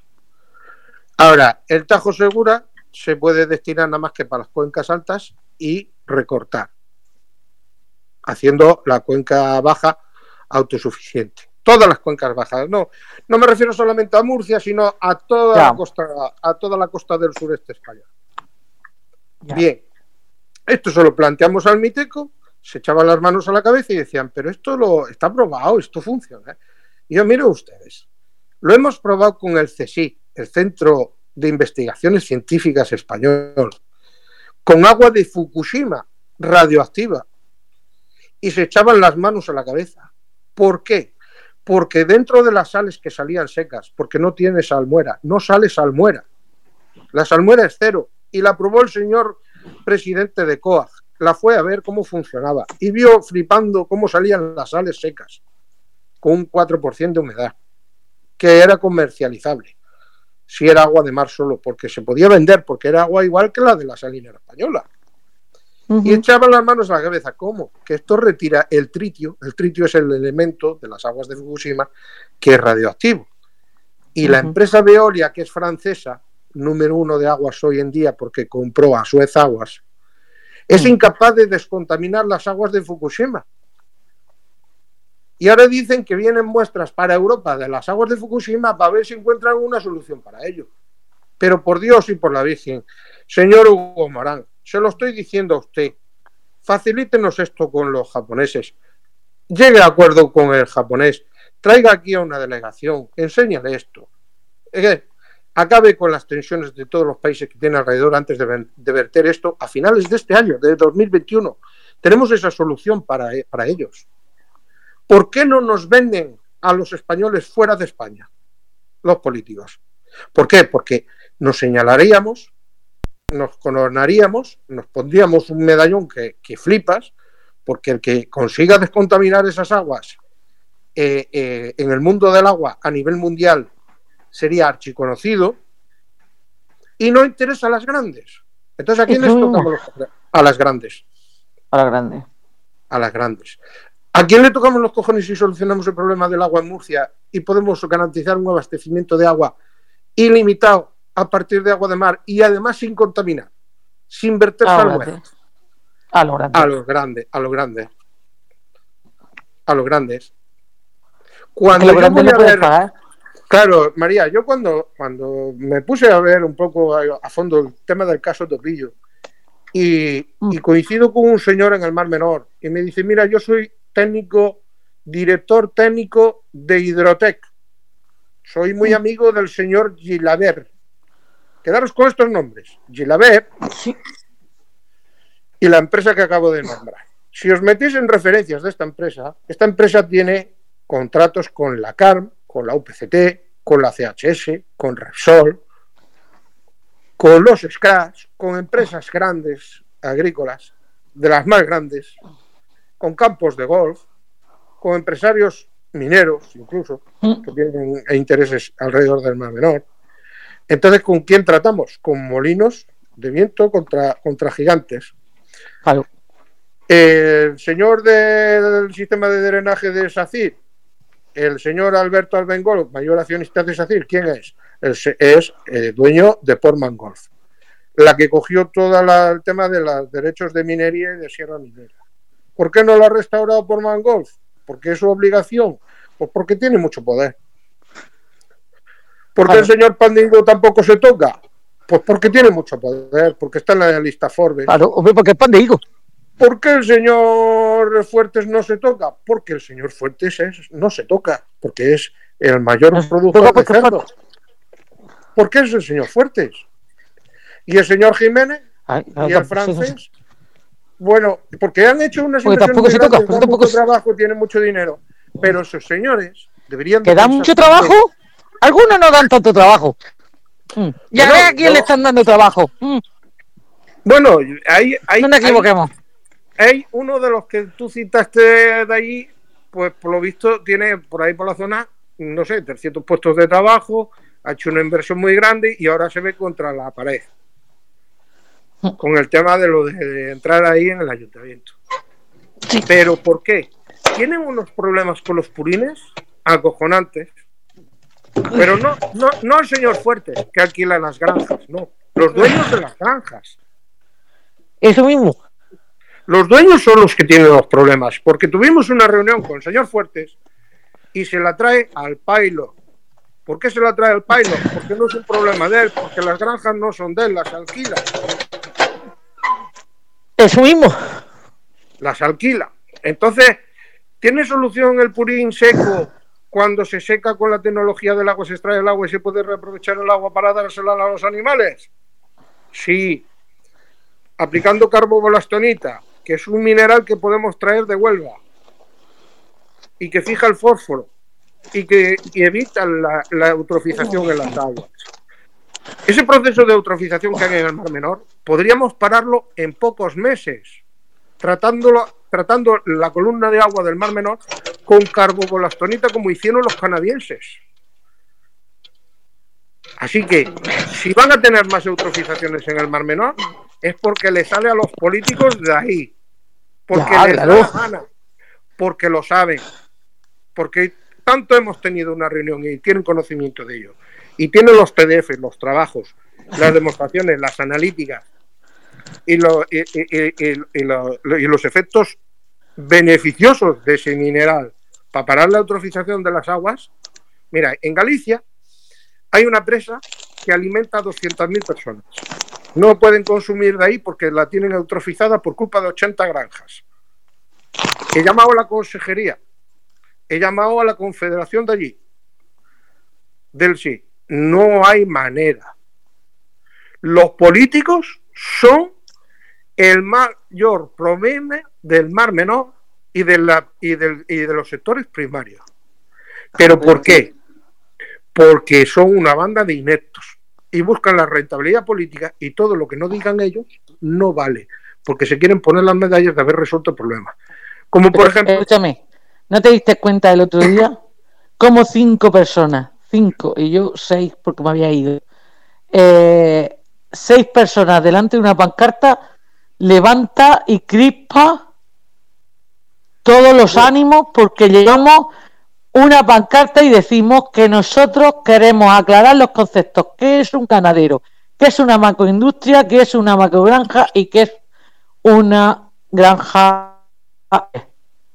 Pues explícalo. Porque lo estábamos retratando. Porque lo eh, estábamos retratando. María, por favor, explícale a la gente que nos esté escuchando ahora todos esos conceptos. ¿Qué diferencia hay? Hombre, por supuesto, una, una granja familiar está alrededor de mil, mil, cerdos, mil cerdos, y con eso vive una familia de cuatro o cinco personas, 500 como mucho. Una macrogranja es, son, es una, es una serie de naves que a lo mejor cuando tú terminas de contar por la punta, pues tiene 10 o 12 mil cerdos, o 20 mil cerdos. O más. Y no, ni hace ni produce ni los mismos gases, ni los mismos purines, ni los mismos de todo. Bueno, yo tengo A una diferencia con uno que el pequeño dos tiene que tener todos los papeles en regla y el grande, pues sí, viene bien. Bueno, pues María, que sepas, tengo una reunión pendiente con uno de ellos que tiene dos millones y medio de cerdos. ¿Por qué? Porque quiere solucionar el problema de los purines. Porque resulta que la granja es de él, la inversión es de él y el problema es de él. No es como con el Fuertes, que las tiene alquiladas y se la trae el país. Este quiere solucionarlo. Porque es Ya, normal, me que lo imagino. una inversión muy grande y que, y, que, y que quiera reducir el impacto medioambiental a cero. Y está interesado en lo que yo le he explicado. Es que con, es- con esa, esa reunión también nos gustaría estar los pequeños, porque nosotros tenemos que tomar también una decisión de unirnos y arreglar el problema. Porque los políticos no están pensando en nosotros, están pensando si acaso en los grandes. Pero los Es lo que es lo que yo digo, que como no, no, como no nos unamos todos de forma privada, Ah, si esperamos por los políticos para solucionar los problemas que nuestra propia actividad pueda ocasionar, y a lo mejor con una pequeña decir, bueno, pues si he hecho una inversión y tengo 300 trabajadores y tengo que cerrar el chiringuito y todo Dios a la calle, mm, por culpa de los purines, pues a lo mejor estoy dispuesto a gastarme pues dos o tres o cuatro millones de euros para solucionarlo. ¿Sabes? Ese a lo mejor sí se puede hacer eh, eh, eh, ese gasto y, y asumirlo. Pero a lo mejor los pequeños, como yo te comenté en su día, a lo mejor uno que tiene 20 hectáreas, otro que tiene 40, o, o- o- o- o el EPI que tenía 70 allí al lado, pues a lo Mm. mejor necesitan cuatro o cinco máquinas de esas y le supone un gasto de 3 o 4 millones de euros. Pero esos 3 Ya. o 4 millones de euros a lo mejor lo tienen que repartir entre todos los vecinos y unirse. Eso iba a, decir- eh, iba a preguntar yo, eh, o- escuchándolo se me ocurre, no sé, algún tipo de cooperativa o algún alguna una figura jurídica que pueda eh, respaldar eso, unirse y que puedan sea sustentable para todo ello y asumible el gasto, claro. A ver, si Eva, si tú tienes un vertido cero y tú tienes un pozo legal y puedes extraer X metros cúbicos de agua del acuífero, que sabes que está contaminada, pero que tiene un gasto eléctrico de extraerlo de 40 a 50 metros, pues yo puedo extraer ese agua y a la vez que la estoy descontaminando, que le estoy haciendo un, un- un efecto beneficioso al medio ambiente, estoy extrayendo la sal en seco. ¿Qué le hago a esa sal que está mezclada con fosfatos, nitratos y demás? Pues tiene salida en descalcificadoras, en industria química, en uso para carreteras, etcétera. ¿Me entiendes? Sí. Por eso entiendo. digo que el sector eh, puede formar parte de, de la solución, que el sector agrario y ganadero es necesario de que tome conciencia de que ellos mismos pueden ser parte de la solución. Y que existen esas soluciones y que no las van a aportar los políticos porque los políticos no son ni científicos, ni técnicos, ni especialistas en temas de Ya. agua, ni de descontaminación, ni de nada, porque no saben hacerse la con un canuto si no tienen 50 asesores alrededor. Mm. Y tienen que reconocerlo, joder, sus limitaciones. Y tienen que reconocer que no han mm, solucionado el problema desde el año 80, porque desde el año 80 hay publicaciones ya con problemas del Mar Menor. Y en el año 80 no había tanto problema con la agricultura. ¿eh? Ya lo sabía Antonio Bonet, el arquitecto de- del urbanismo de la manga. ¿Por qué se largó de aquí? Muerto de la vergüenza de, la- de lo que se estaba haciendo con el arenal. Pues ya ves. ¿Por qué se cayó y se permitió hasta el año 86 que entramos en la Unión Europea y vinieron a civilizarnos que estamos vertiendo tóxicos y neurotóxicos al Mar Menor de minería? Y se, y, y se siguen protegiendo ahora en el 2021 a unos empresarios mineros que han dejado toda esa mierda ahí tóxica y neurotóxica y la gente bañándose en esos lodos. Y la alcaldesa de Cartagena diciendo que son fangos. Son fangos una mierda para ti. Son, son fangos. No son fangos. Son. eh, eh, eh, eso es como un depósito de residuos peligrosos.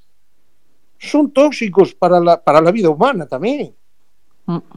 Es que no se dan cuenta de la dimensión del problema.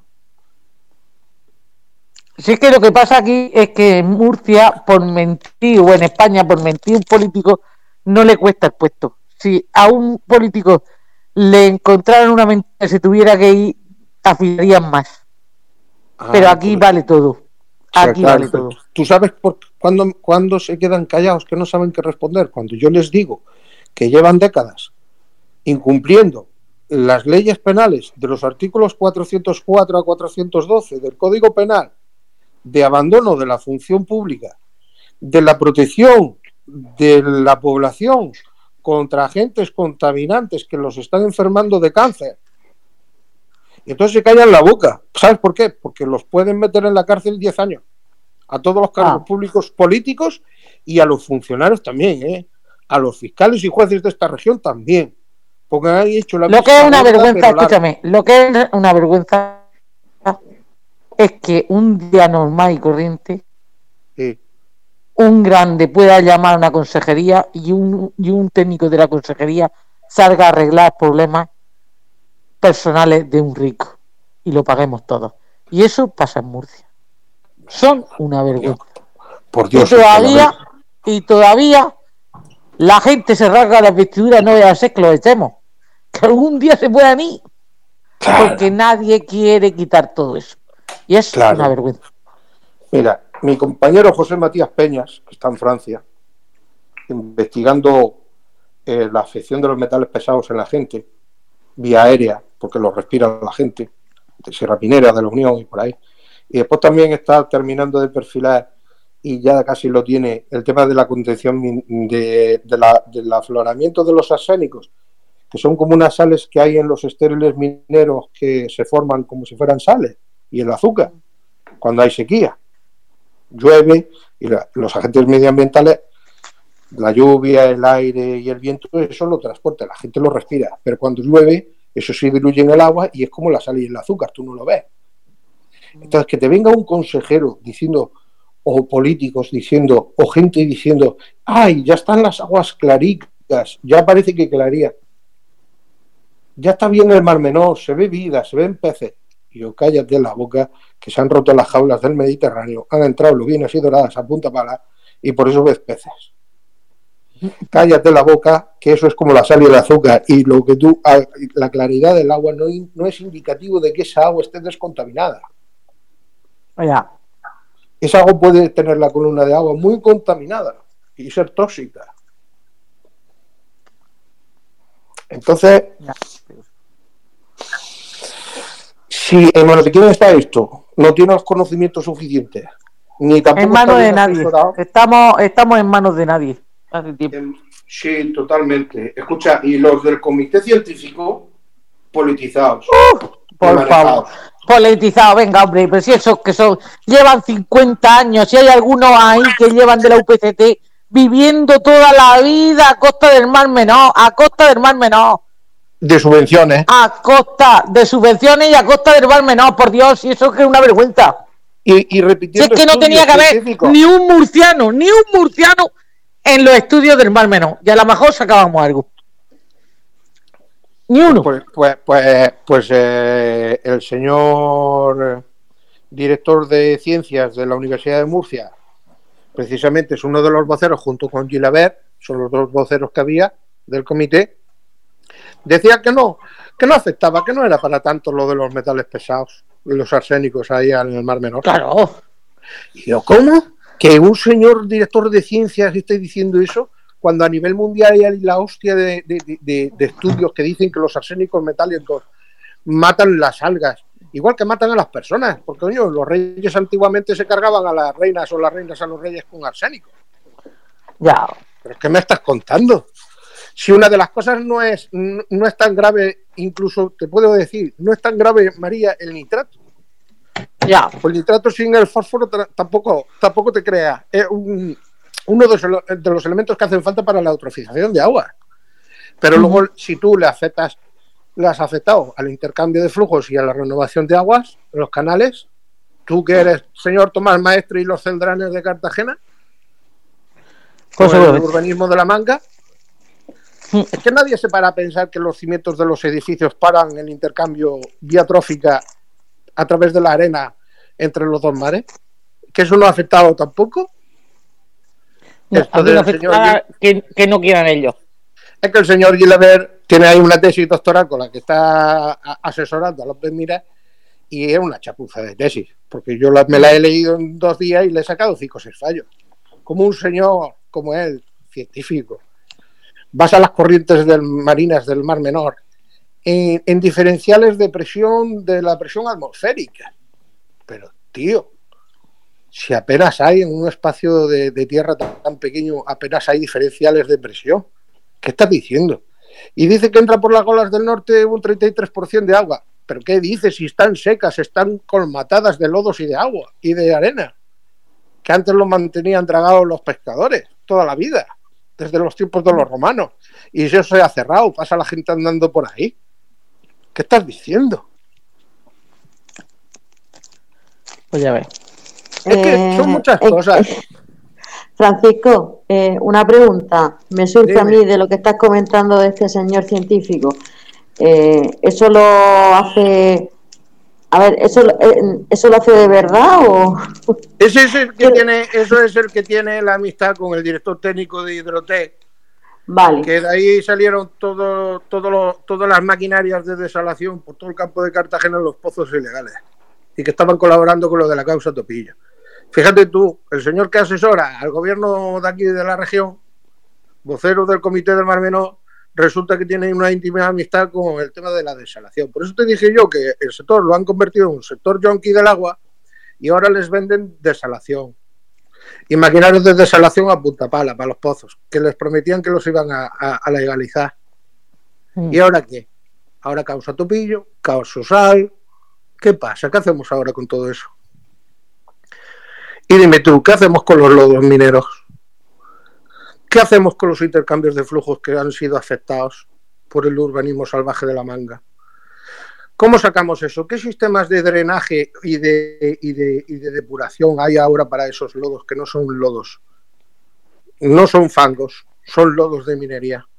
Y luego otra cosa, comentaros una cosa, por ejemplo, cuando cayó la dana, o las danas, el mar menor creció entre 0,70 en algunas zonas y hasta un metro, metro y diez en otras con agua dulce de lo que llovió, con sedimento agrario.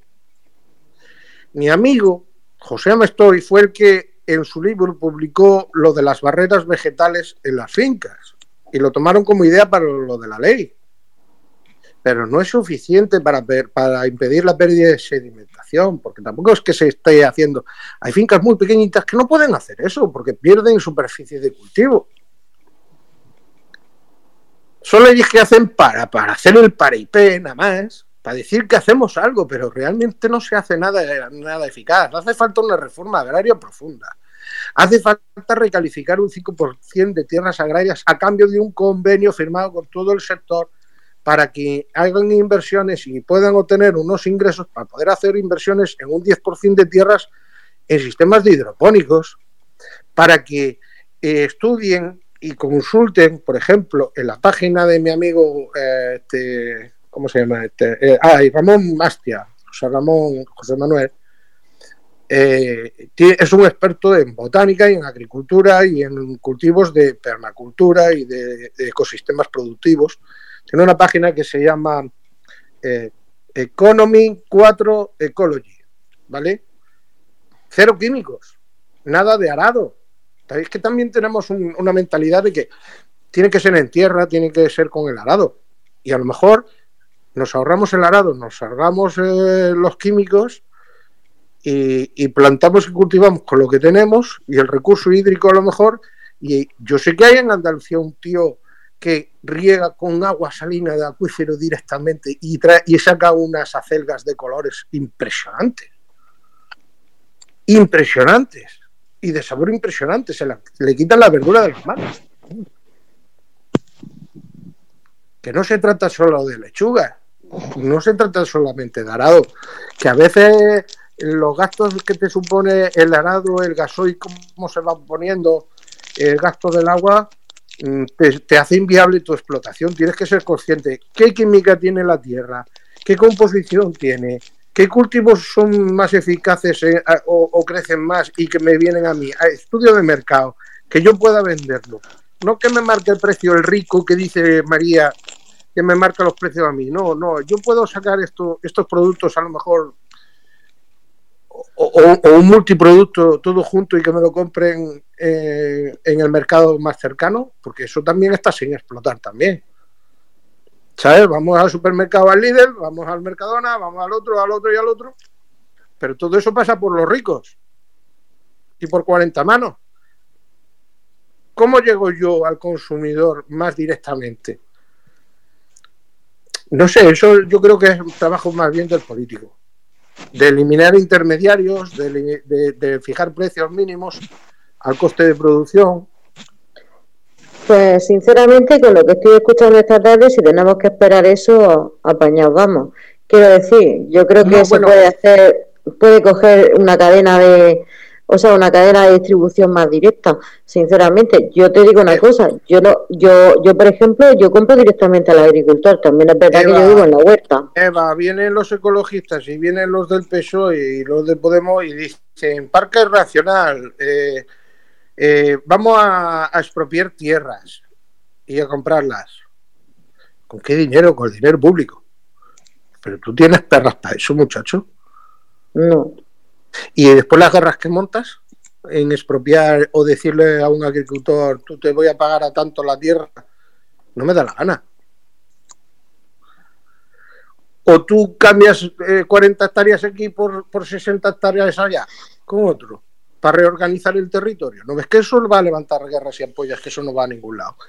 Tú lo que tienes es que cambiar los usos de las tierras y sacar una normativa nueva y permitir los cambios de usos y que yo pueda crear una laguna que me produzca dinero con algas. Y no usa sistemas de, de, acuaponia, que es como lo de hidroponía, pero con, productos de, incluso de peces, algas. Oye, las algas están de moda, secaderos de algas. Y, vale y, además es un, un superalimento ahora que está de moda. Sí. Oye, pues eh, es que hay un montón de alternativas que el señor eh, consejero podía tomar y mucho más factibles y más viables. Porque si tú a mí me revalorizas y me recalificas en un 5% de tierra, si yo tengo 100 hectáreas, vamos a redondear en cifras, tengo 100 hectáreas, 10 para hidropónicos. ¿Cómo hago la inversión? Pues te recalifico 5% de tierra. Búscate un, uno del sector turístico, un constructor que le interese montar ahí un tinglado de termo de, de turismo termo, termal o, o, de ecológico y vamos a recuperar ganaderías, pastizales, eh, ganaderías extensivas y vamos a sacar el chato murciano y le vamos a poner una etiqueta de como, como, como las ganaderías de Extremadura. Yo qué sé, es que hay denominación, denominación de origen. Sí, pero es que hay muchas posibilidades de poder hacer el, estudio de viabilidad y de, habrá quienes puedan hacerlo y otros que no, por, según las cantidades de tierras que tengan. Pero facilitárselo al agricultor para que pueda hacer esos cambios, esas reformas agrarias. Mi pregunta es. Dime. Eh, mi pregunta es: eh, ¿tú eso lo ves factible porque lo conoces y dominas el tema? Pero eso lo saben estas personas de las que estamos hablando? Esto se planteó hace unos años, pero cuando se habló de recalificación de tierras y de permitir construir, se echaban las manos a la cabeza.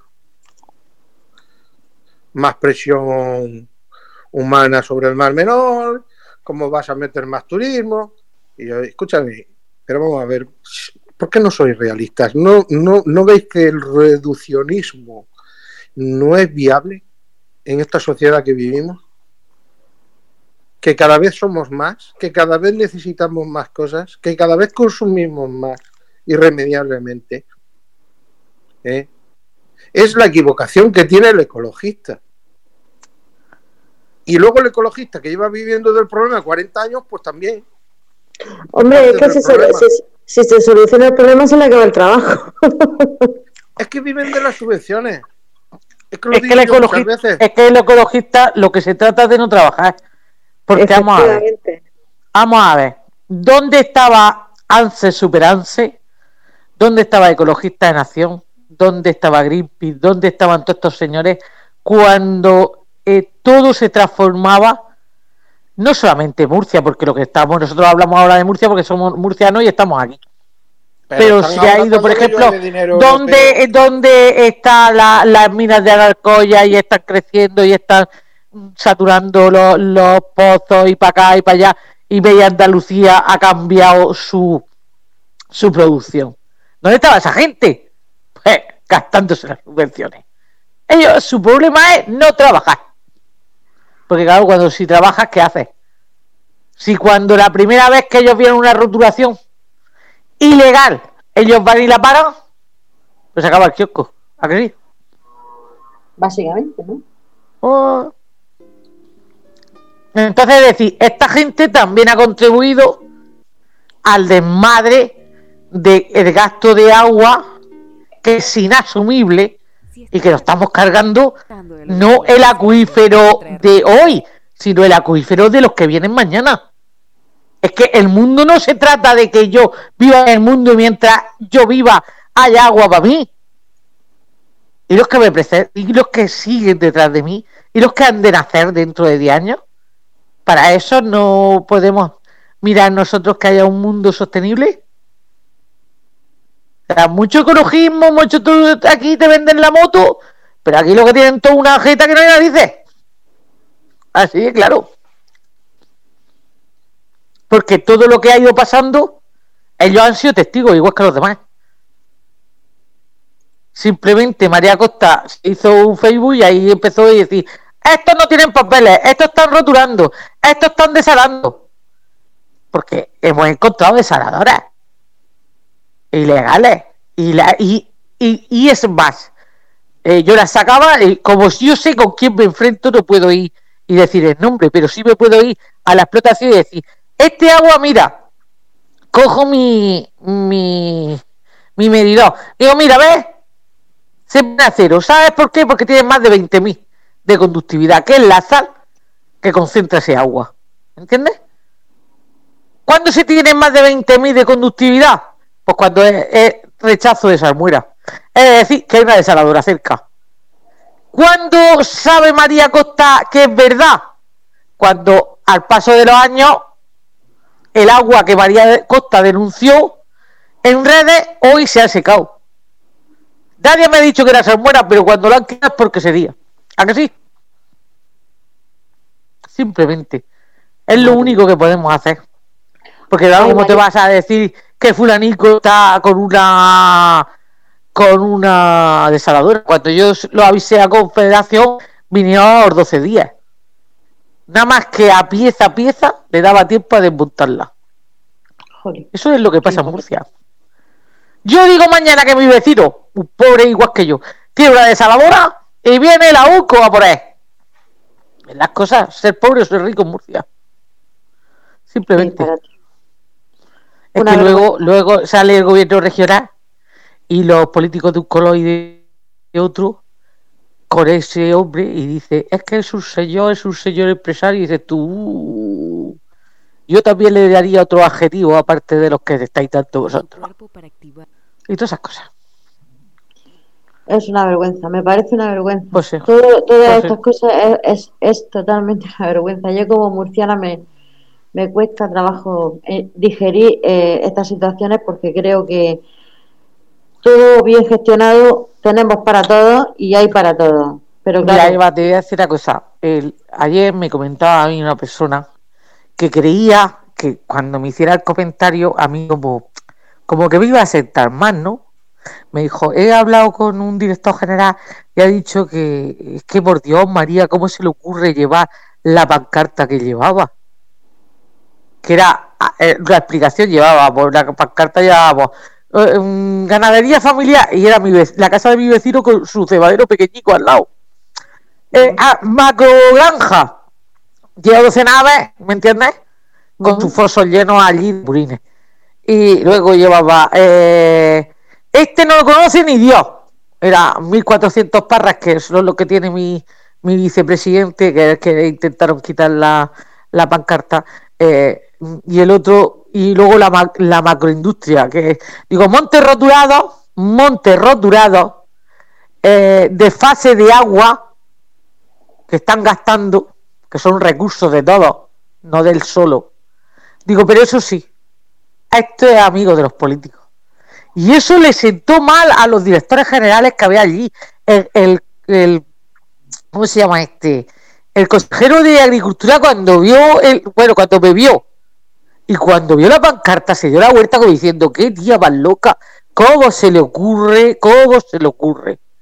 Y de hecho, salieron tres presidentes, el de la UPA, el de Asaja, el de COA y el gerente de ProExpos que se iba haciéndose pasar por agricultor.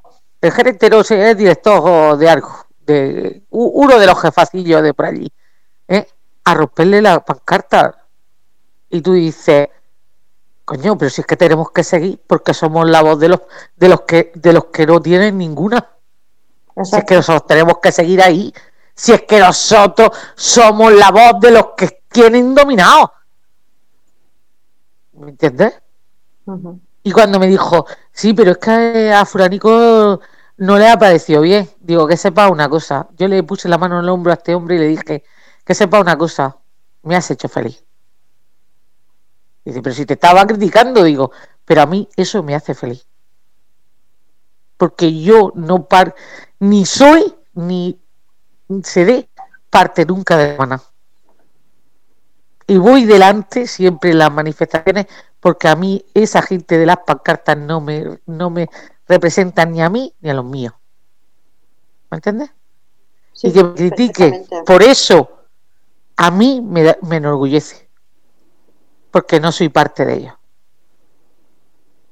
¿Que somos pues pocos? Vale. Vale. Pero como vemos pocos en muchos sitios, un día habrá una revolución de todos esos pocos. Y si no, tiempo al tiempo.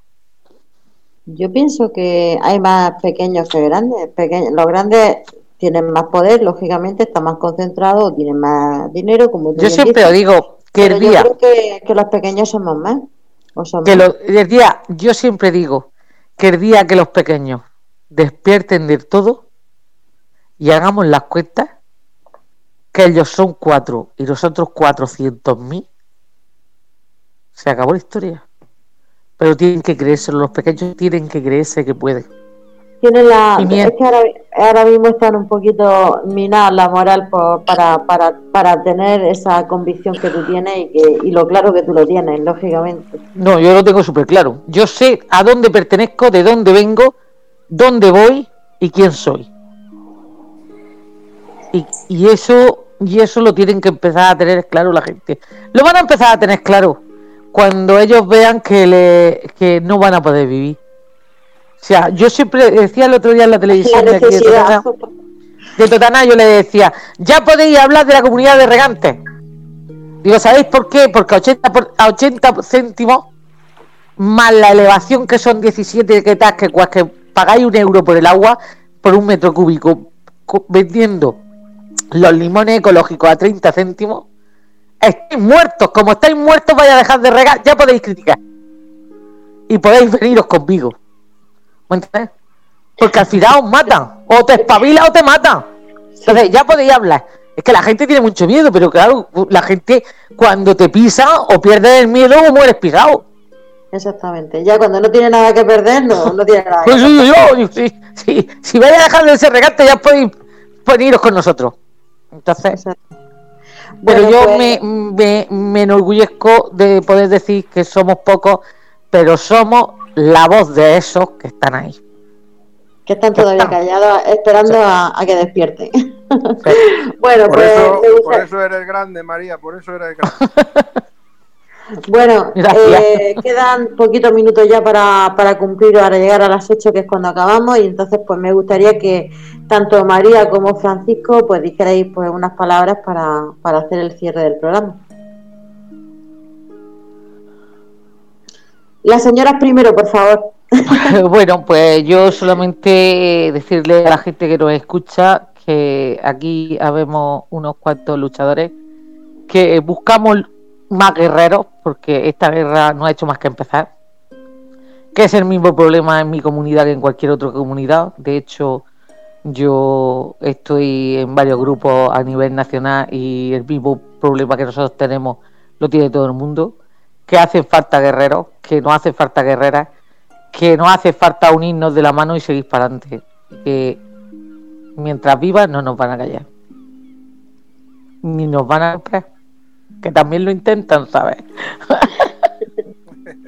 Bueno, pero hace falta gente como María con, con esa fuerza, con esa firmeza, con ese carácter, con esa decisión de, de y esa voluntad que no la tumba nadie. Entonces, pues bueno, eh, eso siempre es un, un, un, ejemplo a seguir y, un, y un referente a tomar. Entonces, pues bueno, eh, como yo digo, si, por, si coges un, una, un, palico y le das una piedra, es cierto que no se rompe primero, pero si ya lleva mucho tiempo y tiempo y tiempo, al final la piedra se rompe, por lo menos por insistencia. Tú piensa una cosa, la mayor roca, una gota de agua, una simple gota de agua termina rompiéndola. Gasta mucho tiempo, pero al final hace hueco. Efectivamente. Persistencia. Y es una gota de agua. Persistencia, e insistencia. Correcto. Francisco, te dejamos a ti para que pues, así, así, es, así es. Ellos están cuatro años. Nosotros tenemos una vida entera por delante y tenemos que comer y vivir de, de nuestro trabajo, no de subvenciones. Y como dice María, eh, el sector cambiará al chi por la mayor parte, porque son la mayoría son pequeños y medianos, eh, son más fuertes, todos unidos. Cuando se den cuenta de eso, será como, como, como con todo, el humano hasta que está en el filo del, del abismo, no cambia el chip. No veo otras alternativas. Cuando decimos, tenemos el Nova más de la agricultura y moderna de Europa, no es verdad, nos están mintiendo, nos están vendiendo algo que no es real. Como todos los sectores, hay que renovarse, hay que modernizarse y hay que cambiar el chip. Y hay soluciones. Ojalá, ojalá, eh, algún día, eh, yo tengo 46 años, pueda ver, antes de retirarme, por lo menos, que esto está a, medio de hacerse.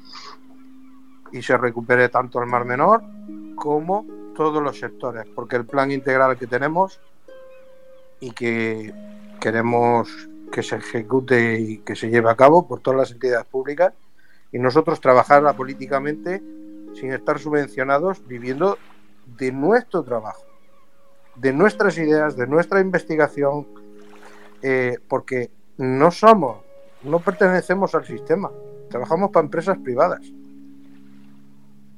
Y por eso alzamos la voz, porque podemos hablar con claridad y con, veracidad. Y también con conocimiento. Antes cuando citaba las minas de Arnalcoya, están en manos de una empresa ahora que se llama Magtel.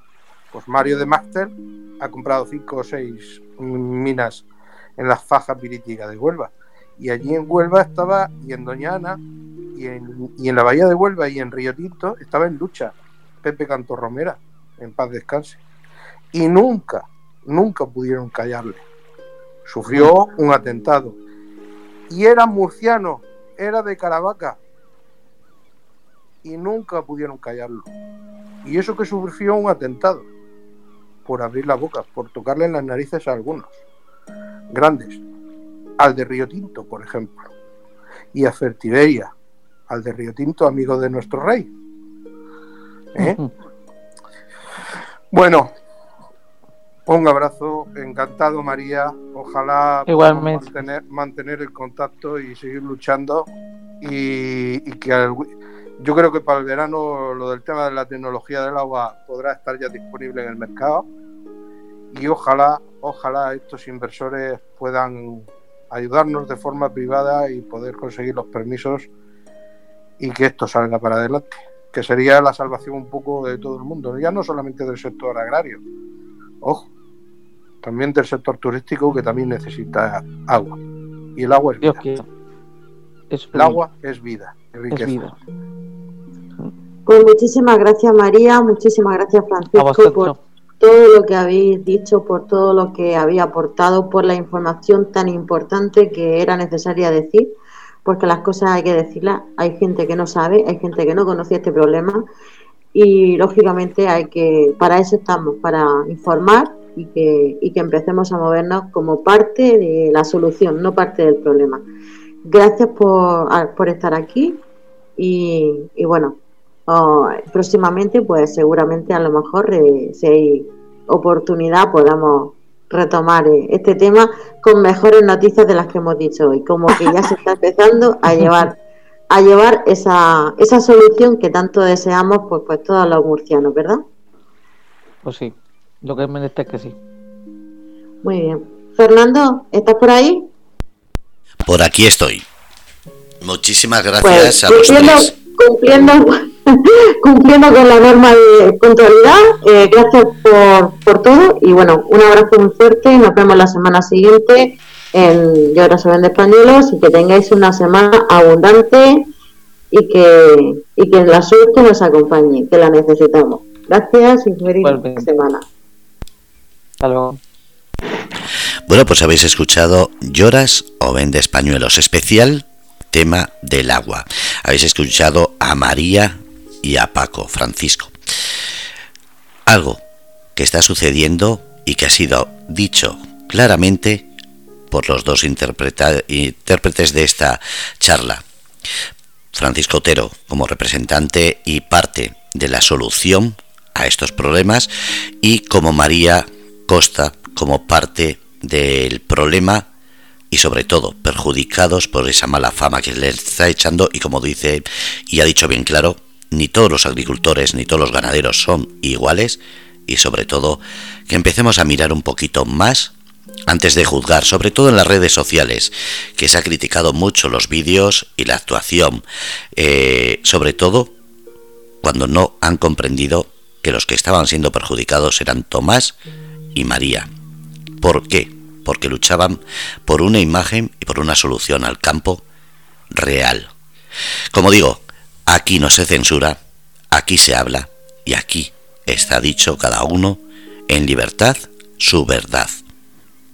Espero que os haya gustado y sobre todo gracias a Eva por traer esta oportunidad de escuchar una de las partes y como digo siempre, Grupo Radio Cómplices en libertad, en respeto y sobre todo sin censura. Un abrazo, os esperamos todos los jueves a las 6 de la tarde aquí con Lloras o Vende Españuelos y Eva Bernal.